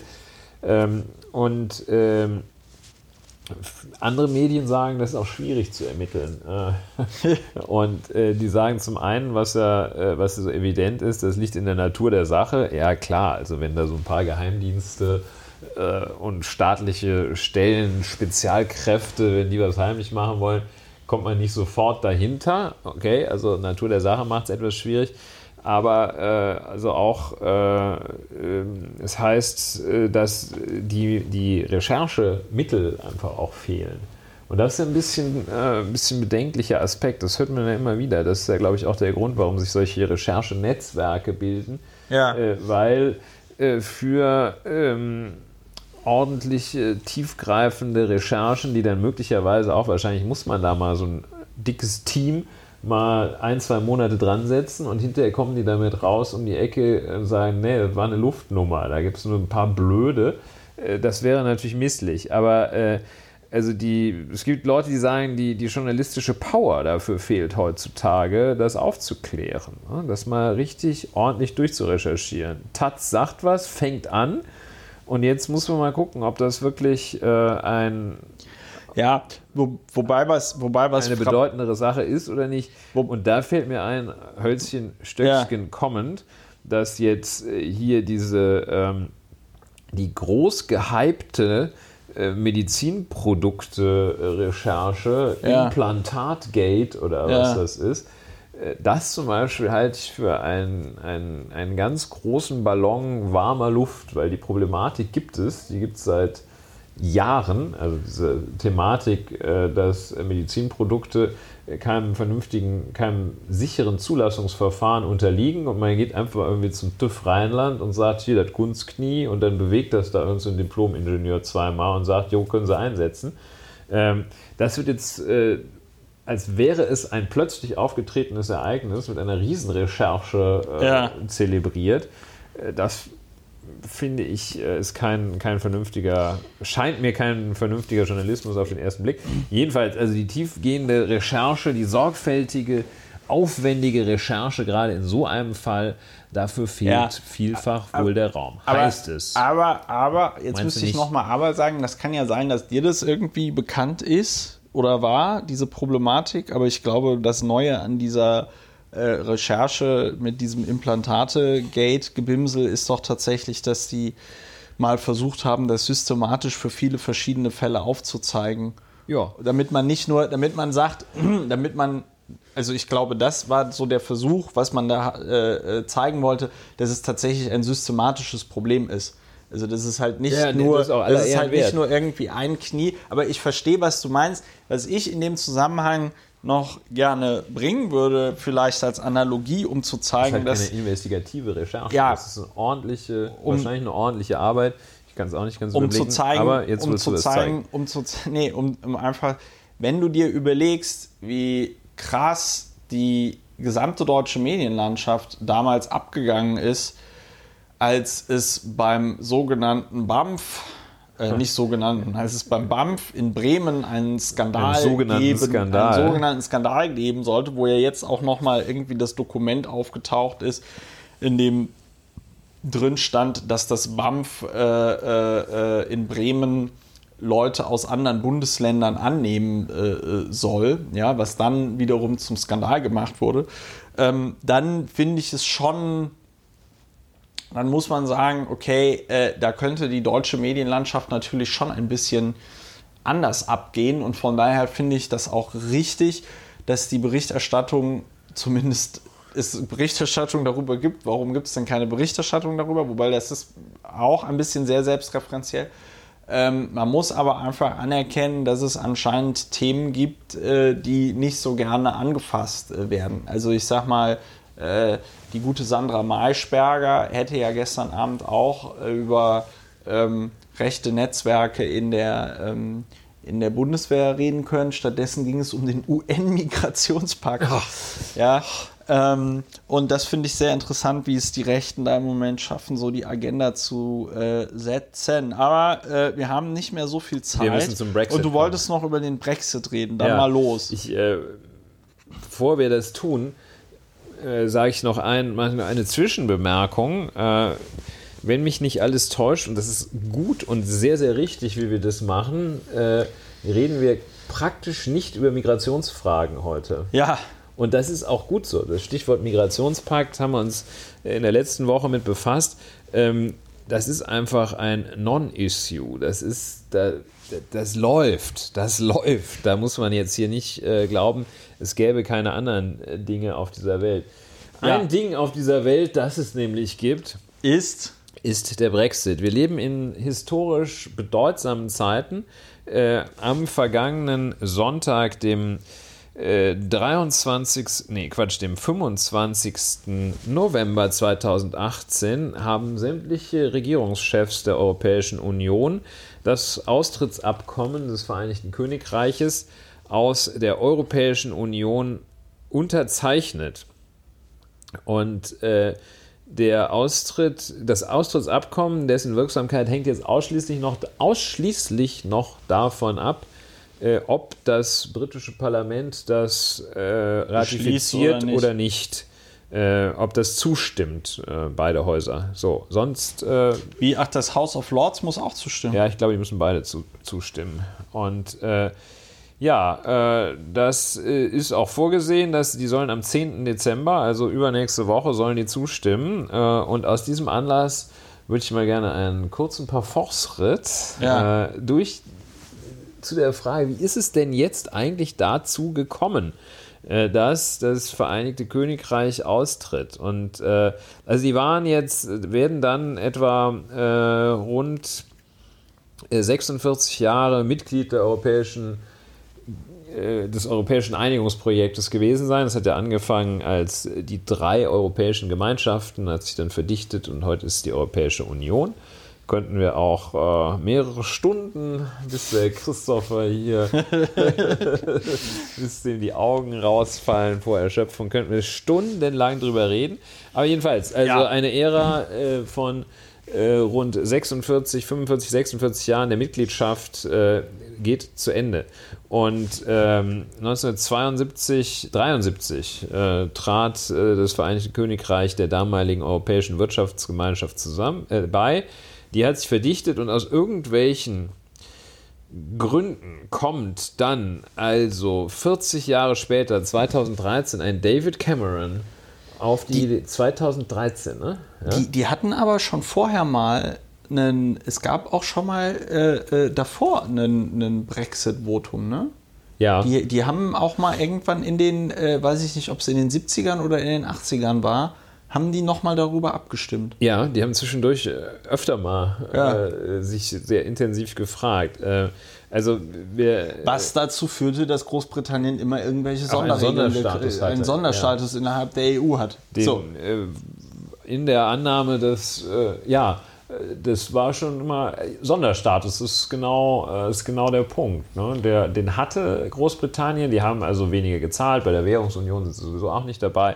Ähm, und man hat ihnen generell immer mehr Zugeständnisse gemacht, weil man gesagt hat, ja komm, das ist schon gut, die sind ja auch wichtig und so. auch welche von uns. Ja. Ne? Also passt so. auch ganz gut. Okay, 13. 2013, ja, 2013 kommt David Cameron. Kommt David Cameron auf die Idee zu sagen, Ladies and Gentlemen, im Falle meiner Wiederwahl äh, werde ich ein Referendum über den weiteren Verbleib des Vereinigten of the United Kingdom äh, in der Europäischen Union abhalten lassen. Das verspreche ich euch.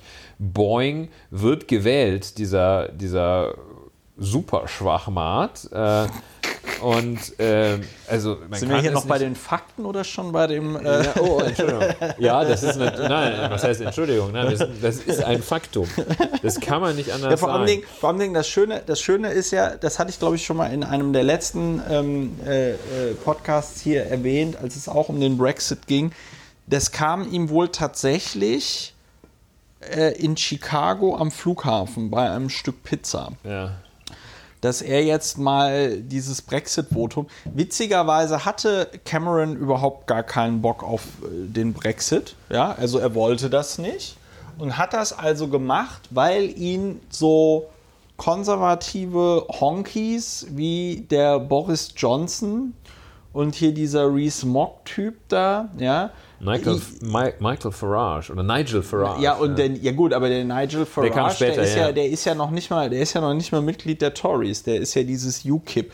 Der ist ja eine reine, der ist ja eine reine Medienfigur. Ja. Ähm, gut, also er wurde halt so ein bisschen genervt, man solle doch mal dieses Brexit-Votum machen und dann machte das. Ja, und er kommt also auf diese Idee, wie du sagst, äh, Chicago Flughafen, das war mir nicht bekannt, wo ihm dieser Einfall gekommen ist, äh, verspricht das 2013 äh, für den Fall der Wiederwahl. Es kommt äh, zur Wiederwahl und äh, von 2014 bis 2016 äh, ist also äh, äh, eine große Debatte, ähm, beziehungsweise im Mai 2015 wird er wiedergewählt. seitdem große Debatte. Ne? Und da treten hervor solche Menschen wie Boris Johnson, ähm, und äh, der sich dann entscheidet, äh, nachdem er lange Zeit äh, für einen Verbleib war, Remain, äh, wird er dann zum großen Brexiteer und äh, fordert also äh, Einwanderung nach australischem Vorbild zu regeln, sagt, jede Woche überweisen das Vereinigte Königreich 350 Millionen Pfund an die EU. die solle man doch besser fürs Gesundheitssystem verwenden. Äh, jedenfalls, also große Auseinandersetzung. Und jetzt kommt ein äh, ganz, ich finde, ganz wichtiger, wichtiger, wichtiger Punkt. Äh, ähm, Im Juni 2016 wird das Referendum abgehalten. Das ist also jetzt anderthalb Jahre her. Das aber auch, wenn ich mich richtig daran erinnere, nur so ein halbes Jahr vorher angekündigt wurde oder so. Ja, das also, kann ich so nicht sagen. Ich hatte das hier schon mal, ich hatte das hier schon mal gesagt. Äh, diese, dieses, dieses Gesetz für das Referendum, das ist halt tatsächlich sehr, sehr schlecht. Ne? Die äh, aus Ermangelung einer Verfassung steht in diesem Gesetz einfach drin: Wir machen ein Referendum. Die Frage ist, soll äh, Großbritannien in der EU bleiben? Genau. Ähm, wenn, wenn mehr Ja als Nein-Stimmen abgegeben werden und das irgendwie 51 Prozent sind, dann ist das Referendum angenommen. Keine rechtliche Bindung, kein gar nichts. Ja, ist also im Grunde genommen einfach nur eine sehr teure Meinungsumfrage. Dann ist dann noch geregelt, wie das mit den Finanzen ist ja. und dann war es das. Ja, also da, da äh, operierst du genau an dem an dem offenen, an dem blutenden Herz äh, dieser Angelegenheit. Also ähm, die Referendumsfrage, die ich mir jetzt nochmal angeschaut habe, ähm, da standen also dann äh, die äh, mehr als 33 Millionen äh, Briten, die abgestimmt haben, äh, standen in den Wahlkabinen und sahen sich dann folgender Frage äh, ausgesetzt gegenüber, die sie beantworten sollten.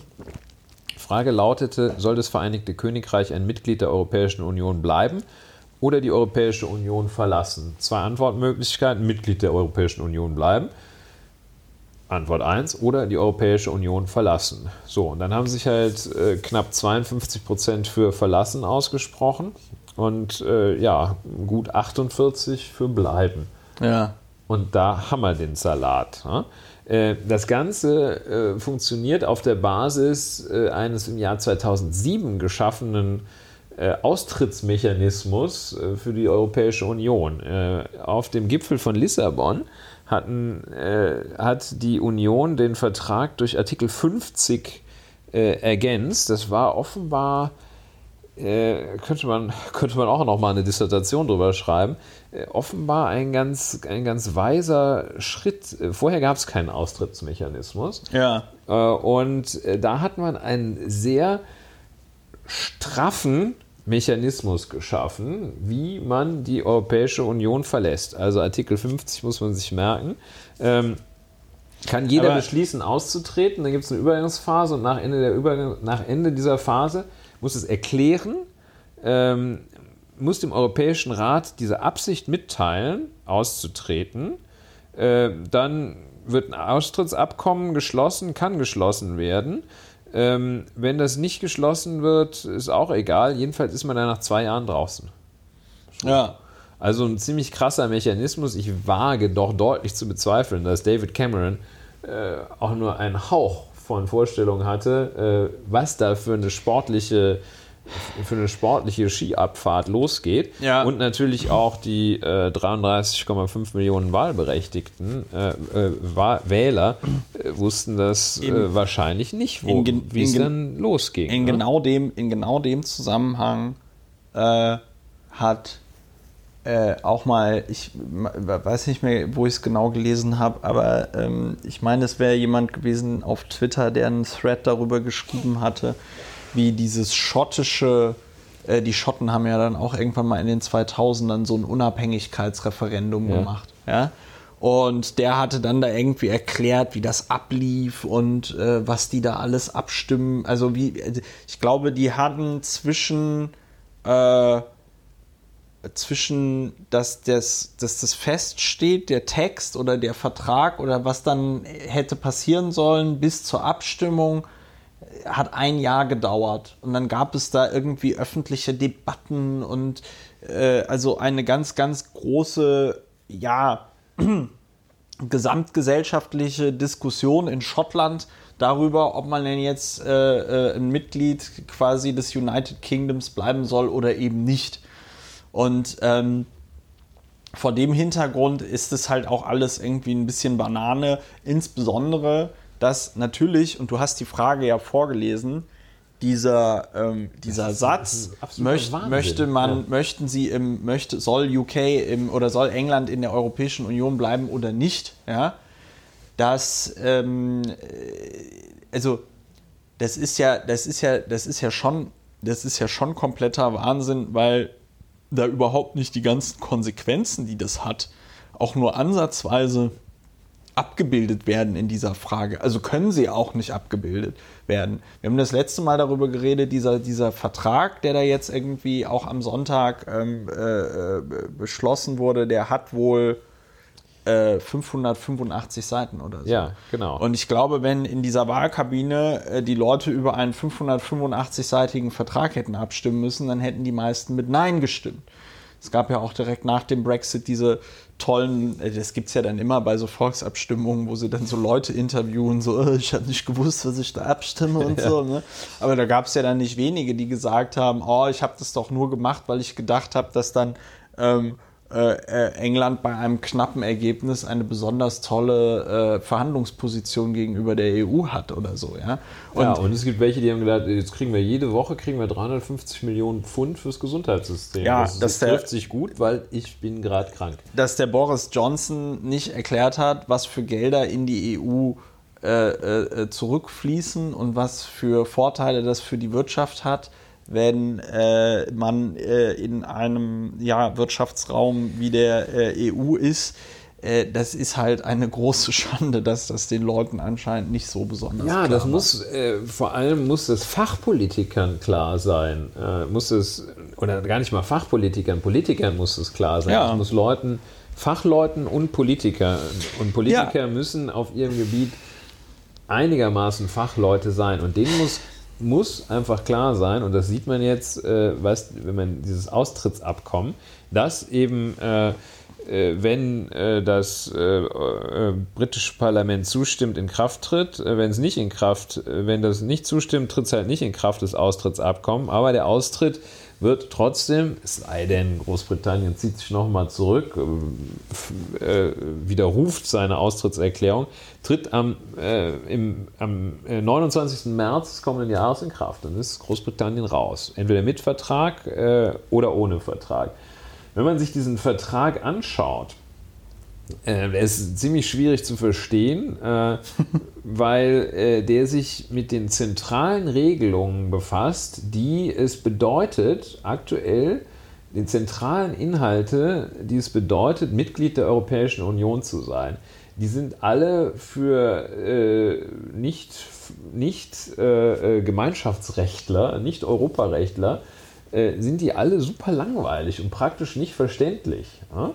Ähm, und auch dieser Vertrag widmet sich also ganz wesentlich solchen Fragen, wie äh, die vier Grundfreiheiten des Binnenmarktes weiter verwirklicht werden können, wie tarifäre und nicht tarifäre Handelshindernisse weiterhin abgebaut bzw. denen entgegengewirkt wird im Verhältnis des Handels der Staaten der Europäischen Union und dem Vereinigten Königreich. Das ist also, das ist reine trockenste Handelspolitik. Da, wo es mal so ein bisschen lustig wird, äh, nämlich, was zahlen die denn eigentlich? So, jetzt wird, machen wir mal, Herr Wirt, äh, die Rechnung ja, bitte. Und da äh, ist ein Mechanismus äh, ähm, festgelegt worden in diesem Austrittsabkommen, äh, um das so einigermaßen überschaubar zu machen. Und da wird wohl so eine Schlusszahlung auf dem Deckel äh, sind wohl so 50 Milliarden Euro. Muss Großbritannien, Großbritannien noch reinlegen muss, wenn sie gehen. Ähm, das ist so das einzige bisschen, bisschen konkrete.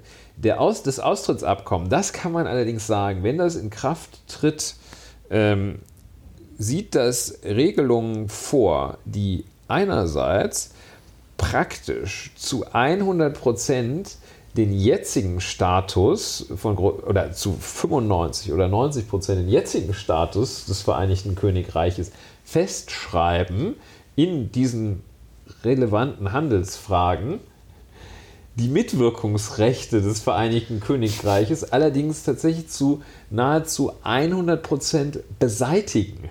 Ja. Dieser Vertrag ist also das, also das ist es bekloppteste Vertragswerk, das man weltweit ja. eigentlich haben kann. Das ist ein also, Vertrag, in dem man, also, mit dem man also Massen von Rechten aufgibt. Ähm, und äh, also auf gut Deutsch, ich äh, bin hier Mitglied in einem Club, mir gefällt es nicht mehr, ich gehe, aber äh, ich habe mich, ich verpflichte mich weiterhin dazu, mich an die Regeln des Clubs zu halten darf aber nicht. Und die Regeln mehr, können aber jetzt die anderen machen. Die Regeln können jetzt die anderen machen. Ich darf sie nicht mehr machen. Ja. Und ich muss aber auch nochmal 50 Milliarden Euro bezahlen. Ja. Ja, schön. Dann haben und die Briten also, ja gut hingekriegt. Gibt, man kann sich da mal so, so einzelne Artikel sich, äh, ansehen. Äh, zum Beispiel äh, Artikel 127 dieses Austrittsabkommens. Da steht halt, äh, während der Übergangsphase gilt das gesamte EU-Recht weiter mit ein paar Ausnahmen. Ne? Ja. Und, äh, aber es gilt erstmal alles, was nicht ausdrücklich ausgenommen worden ist. Und das ist viel. Das ist sehr, sehr viel. Das, ist also, das hält, ja. die, hält die fetteste Normalfestplatte nicht aus, was da alles noch weitergeht. Äh, allerdings kann man, also die Mitwirkungsrechte kann man auf so zwei, drei Seiten kann man die ganz gut zusammenfassen.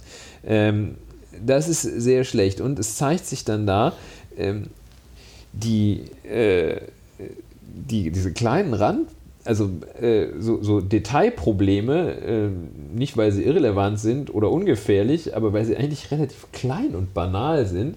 Gibraltar, Sprache über letzte ja. Mal, aber eben auch Nordirland. Ja. Nämlich an der Stelle, äh, an der dann also auch dem letzten äh, dem letzten Briten, der glaubt, also seine Insel sei völlig unerreichbar von allen, da wird auch dem letzten Briten klar, aha, also äh, da gibt es ja dann eine Grenze äh, des äh, ausgetretenen UK äh, und äh, da gibt es ja eine direkte Grenze zu Irland. Dann haben wir eine direkte Grenze und dann ist unser Teil Nordirland, äh, der ist, hat dann eine harte Grenze zu Irland.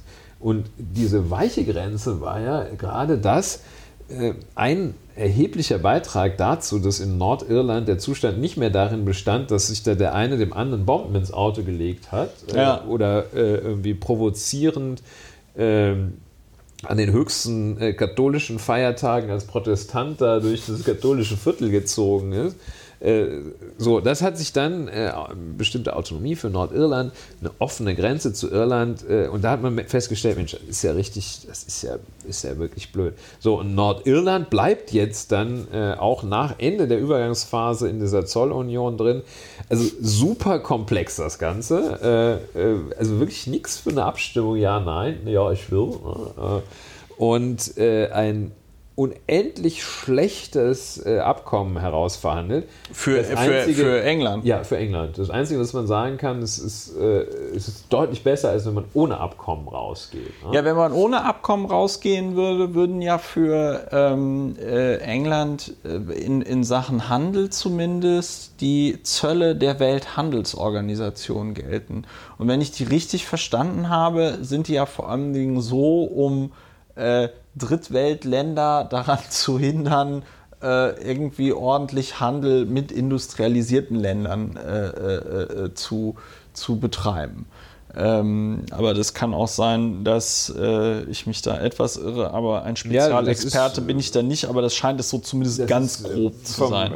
Genau, das ist, äh, also es, dann ist Großbritannien ein, ein ganz normaler Drittstaat. Ja.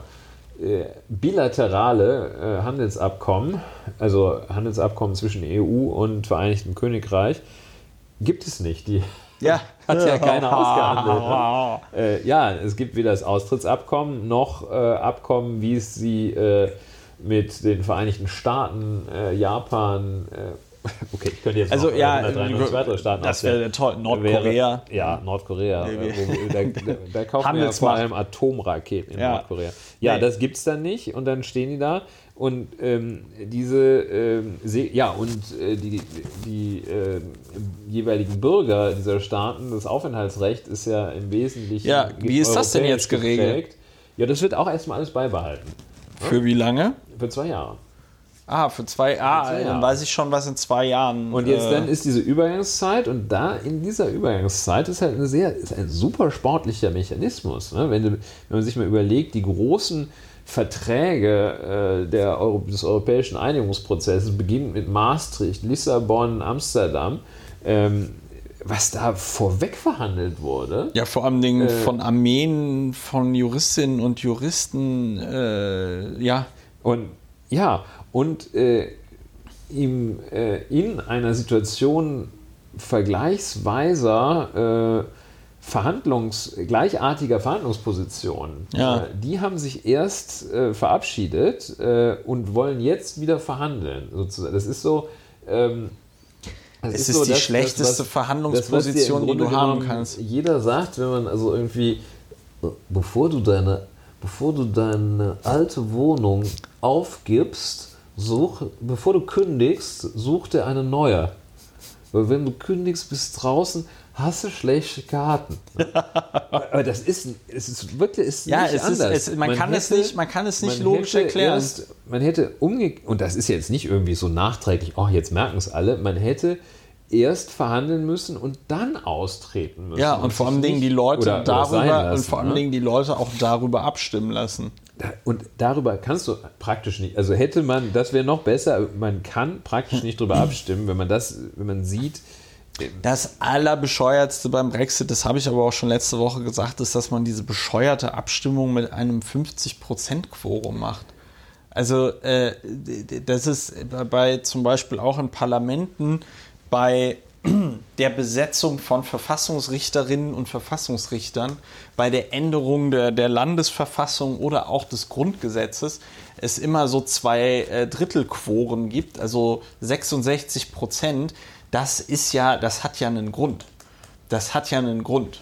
Und Ja. ähm, äh, dass auf einmal 50 Prozent, in, in diesem Punkt 52 Prozent, und worüber wir ja noch überhaupt nicht geredet haben, ist, dass es ja jetzt beim Brexit auch, genau wie bei den US-Wahlen, es soll ja auch zu Irre, Irre, Irregularitäten gekommen sein, insofern als es Geld von außen irgendwie gab, mit dem dann diese Brexit-Kampagne unterstützt geworden ist. Ähm, da hat dann auch Facebook eine maßgebliche Rolle gespielt. Da soll auch dieses ominöse, dubiose Cambridge Analytica eine Rolle gespielt haben. Über die ganzen Sachen haben wir ja jetzt noch gar nicht gesprochen.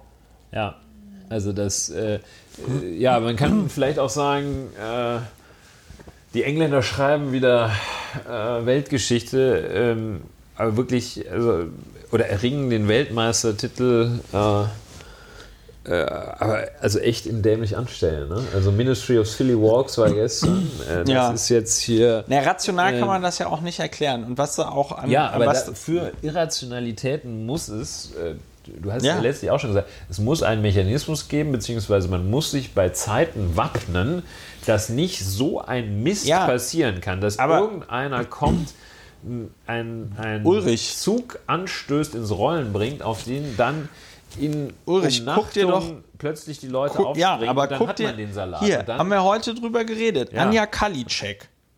Anja Kalitschek, die ist, die solche Leute wie Anja Kalitschek oder Jens Spahn sind in der Politik. So, und wenn solche Leute in der Politik sind, oder du dir, guck dir ja, doch oder den Boris guck- Johnson Ja, oder guck dir John, doch den, äh, David Cameron. ja, guck dir diese, guck dir diese Leute an. Guck dir diese Leute an. Die haben noch jeden, die haben noch jeden Kontakt zur Realität verloren. Die haben irgendwie jeden Bezug dazu verloren, was äh, das, was sie da machen, für die Menschen im Land bedeuten könnte. Ja, und dann sagen die, ey, lass doch mal Brexit machen, das ist doch eine coole Ja. Idee. Also Ohne ist sich zwei Minuten lang darüber Gedanken zu machen, was für Konsequenzen das hat. Ich habe ja auch in diesem Podcast schon über diese Anhörung im House of Lords gesprochen. Ich äh, suche die jetzt äh, raus ähm, und verlinke sie dann nachher noch auf der Webseite, damit ihr euch, wenn ihr Lust habt, die euch im Wortprotokoll auch noch mal anhören könnt. Das ist echt der Wahnsinn. Da hat sich, die, da hat sich das House of Lords wirklich die Creme de la Creme der Verfassungsrechtler, der Europarechtler, die sie halt kriegen konnten, versammelt. Und die haben alle gesagt, lasst es um Himmels Willen Ja. sein. Die rechtlichen Folgen sind nicht absehbar. Das hat noch nie jemand gemacht aus gutem Grund. Es ist vollkommen es ist vollkommen Wahnsinn zu glauben, dass es, ähm, dass es, dass das irgendwie geht. Und wenn du dir, wenn du dir anguckst, wenn du dir anguckst, wie bescheuert, also auf was für einem absurden Niveau sich die Politik nicht nur hier, sondern auch dort befindet, äh, diese, diese, ich glaube von den Tories war es diese Abgeordnete, die sich über dieses Brexit-Abkommen aufgeregt hat, mit der Begründung festhalten, dann hätten die, dann hätte Großbritannien Hätten ja gar keine Ab können. nee, hätte Großbritannien ja keine Abgeordneten mehr im EU-Parlament. Ach so. Ja. Was soll man dazu noch sagen? Ja, das, eigentlich das kommentiert sich selbst. Und du sagst, ja, da muss man sich wappnen, da muss man sich wappnen. Da müssen sich dann halt auch irgendwie die Leute, die nicht politisch aktiv sind, die Frage stellen, warum bin ich nicht politisch aktiv? Warum überlasse ich den Anja Kalitscheks und Boris Johnsons und Jens Spahns dieser Welt das politische Feld und ermögliche dann, dass es sowas gibt wie den Brexit. Ich meine, guck dir doch jetzt, wir haben uns selber dafür gelobt, dass wir nicht drüber gesprochen haben, aber guck dir doch den Wahnsinn jetzt um den UN-Migrationspakt Ja, an. absolut- Guck es dir, da gibt es nichts drüber zu reden, da gibt es nichts drüber zu reden. Ja, da, da, da sind nur noch Lügen, da sind nur noch Lügen im Raum. Es ist nur sowas noch, von es wird nur noch also ge- alles gelogen. auf dem Und Niveau des Boris Johnson, der sagt, jede Woche gibt es 350 Ja, Millionen Pfund genau. mehr fürs Gesundheitssystem. Genau, Genau, genau. das ist So, es. und wenn heimlich, heimlich äh, abgeschlossen, heimlich vorbereitet. Dieser, Ja. äh, öffnet, fördert die weltweite Migration. Ja, es ist Es gelogen. ist objektiv falsch. Ne? Es ist- und das es ist, ist nicht so. Meinung, das ist Tatsache. Ja, und, und das ist, und das ist, und wenn du dir anguckst, auf, hier auf dem Cover der Welt am Sonntag, ne, äh, irgendwie UN-Migrationspakt, Einladung für alle. Und dann so äh, ein ganz hauchdünnes Fragezeichen noch, ja. Äh, wenn du dir anguckst, gestern Abend, wie gesagt, bei Maischberger, reden sie über einen UN-Migrationspakt. Mir, mir fallen spontan, mir, mir, mir fallen spontan 50 Themen ein, die irgendwie wichtiger sind. Äh, sagen wir mal zumindest fünf. Ja, wir haben über, über äh, äh, 5G äh, und ein ordentliches äh, Netz in äh, Deutschland haben wir schon gesprochen. So, und dann, und dann fragst du ja, wie kann sowas wie, den Bre wie der Brexit passieren? Ey, sag mal, ich wäre mir nicht sicher, ich wäre mir nicht sicher, dass wenn es hier in Deutschland eine Abstimmung darüber gäbe, ob Deutschland in der EU bleiben soll, dass die Deutschen dann auch äh, äh, Ja, äh, oder dagegen vergleichbare. Themen, ne? Also, der, der, Also, würde, der äh, würde meiner Meinung nach im Moment genau derselbe Schwachsinn passieren. bei, äh, also es gibt jetzt äh, auch noch äh, Stimmen, eine offizielle Regierungsanalyse. Äh, das ist offenbar laut FAZ, und die lügt ja nie, äh, die hat immer recht, äh, eine offizielle Regierungsanalyse im Vereinigten Königreich kommt zu dem Ergebnis, da haben die wohl so ein Gutachten in Auftrag gegeben, dass, äh, dass die Wirtschaftsleistung Großbritanniens um 100 bis 114, 100 Pfu- Milliarden Pfund äh, jährlich schmälern. Wird wohl dieser doofe Brexit, okay, was immer man von solchen Vorhersagen halten mag, aber äh, das Interessante oder die, die Ironie der Geschichte ist, ähm, dass also das vor allem ausgelöst wird, gar nicht so sehr äh, durch, durch äh, die neuen Zölle, Ja. sondern äh, durch diese nicht tarifären Handelshindernisse. Du sagst einfach, machst einfach so einen riesen Stau an der Grenze, fertigst sie so langsam ab, dass die Orangen längst verrottet sind, wenn sie Ja. da durch sind. So, das ist eine gewisse Ja, Ironie. oder dass die Leute- Aber vor allem schadet laut dem Regierungsgutachten Großbritannien schadet vor, all, vor allem die Einwanderungsbeschränkungen. Und das wollte ich sagen. Sowohl Ja. die aus den Mitgliedstaaten der Europäischen Union, die betreffenden, als auch Drittstaaten betreffende, die es nämlich mit äh, ermöglichen, dass äh, Leute innerhalb des, äh, äh, der, des Gebiets der Europäischen Union sich frei bewegen können. Typischerweise die Einwanderungsbeschränkungen gefährden eben in ganz besonders gravierendem Maße Ja. den britischen Wohlstand, die Einwanderungsbeschränkungen, die mit diesem super schwachsinnigen Brexit verbunden sind, das schadet. Und ich meine, äh, Ja, man, take muss sich, back man muss control. sich nicht, äh, ja, take back control, das muss man nicht studieren, um das zu kapieren. Nö. Nein, das, muss man, nur hinterfragen. Man darf es nicht, man darf nicht irgendwelchen Scharlatan, es dürfen nicht Scharlatane kommen, die solchen Mist in die Welt setzen und man darf ihnen nicht hinterherlaufen. Ja, aber die Leute machen es ja. Das ist doch die große Ironie beim Brexit, dass auch gerade in den strukturschwachen Regionen Groß, äh, Englands, in denen, äh, in denen ähm, äh, ganz besonders viel EU-Fördermittel äh, eingesetzt worden sind, die Leute für den Brexit Ja. gestimmt haben, um dann direkt nach dem Brexit zu sagen, äh, Moment mal, aber wenn wir jetzt äh, hier aus dem äh, Ding äh, raus sind aus der EU, dann wollen wir aber dafür, dass wir die EU-Förderkohle nicht mehr kriegen, würden wir gerne vom, äh, Br- vom, vom englischen Staat dann Ja. kompensiert werden und so. Das ist alles so absurd und lächerlich, wenn ich das vor zehn Jahren ähm, für, ein- für ein Drehbuch irgendwie vorgeschlagen hätte, Großbritannien, dann hätte man das aller, allerhöchstens als Satire verfilmt. Ja. Wahrscheinlich hätte Das man ist- aber ist wahrscheinlich hätte man aber gesagt, äh, Herr Lauer, das ist ja total nett, aber das ist so abgefahren. Ähm, sowas passiert doch nicht. Sowas passiert also Welt, doch nicht. Weltgrößter Schuss ins Knie, echt. Ja, Also äh, das ist, aber, äh, aber mit Ansage, obwohl Mit einem Ansage, vorher alle gesagt haben, gewarnt. schieß dir nicht ins Knie, ja.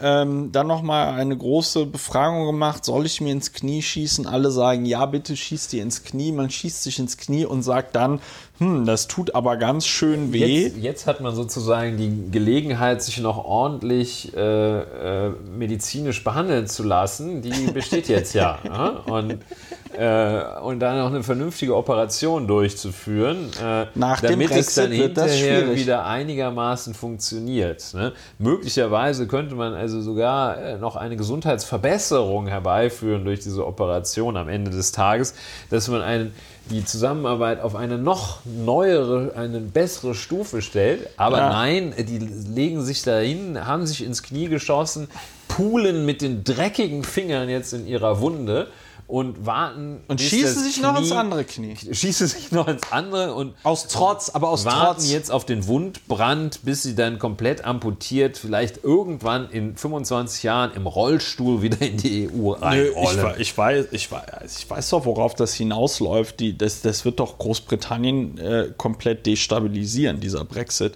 Das kann mir doch keiner erzählen, Ja. dass die, also der, der Grund, warum Norwegen äh, so gut funktioniert außerhalb der EU, ist, dass Norwegen auf viel Erdöl sitzt und äh, die der, dieses Erdöl halt eben verstaatlicht haben. ja, und aber auch eine ganz vernünftige Regelung mit der EU halt. Ja, einfach, nein, ne? ich will nur sagen, die haben halt, die haben halt die Kohle, die haben halt die Kohle, sich die Mitgliedschaft in der EU zu kaufen. Äh, die, beziehungsweise so zu kaufen, dass sie sagen, okay, wir, ähm, äh, wir können mit der EU leben, aber wollen uns jetzt nicht, weiß ich nicht, bei welchen Punkten sich die Norweger nichts von der EU sagen lassen, im Namensrecht oder so, ja. Ähm, was ich aber wirklich sehr bemerkenswert finde, ist, dass die Briten ja nicht über irgendetwas wie nicht ersch riesengroße, nicht erschlossene Erdölfelder verfügen. Also es gibt da ja nichts, wo ein Euro. Also klar, ich würde jetzt sagen, oh mein Gott, was passiert mit der guten Firma Games Workshop? Wie komme ich dann äh, ab dem April 2000, äh, äh, äh, 2019, wie komme ich da an meine Warhammer-Figürchen? Wobei ich da schon. Schmuggeln. Nö, ich habe da schon gehört, die, die schicken das dann einfach alles nach Frankfurt am Main in ein Lagerhaus, dann wird das da verpackt und dann zählt das als manufactured in Germany. Ja. Und ähm, dann äh, kannst du da solche Sachen halt irgendwie umgehen. Ich gehe aber trotzdem davon aus, dass sich die Preise erhöhen werden.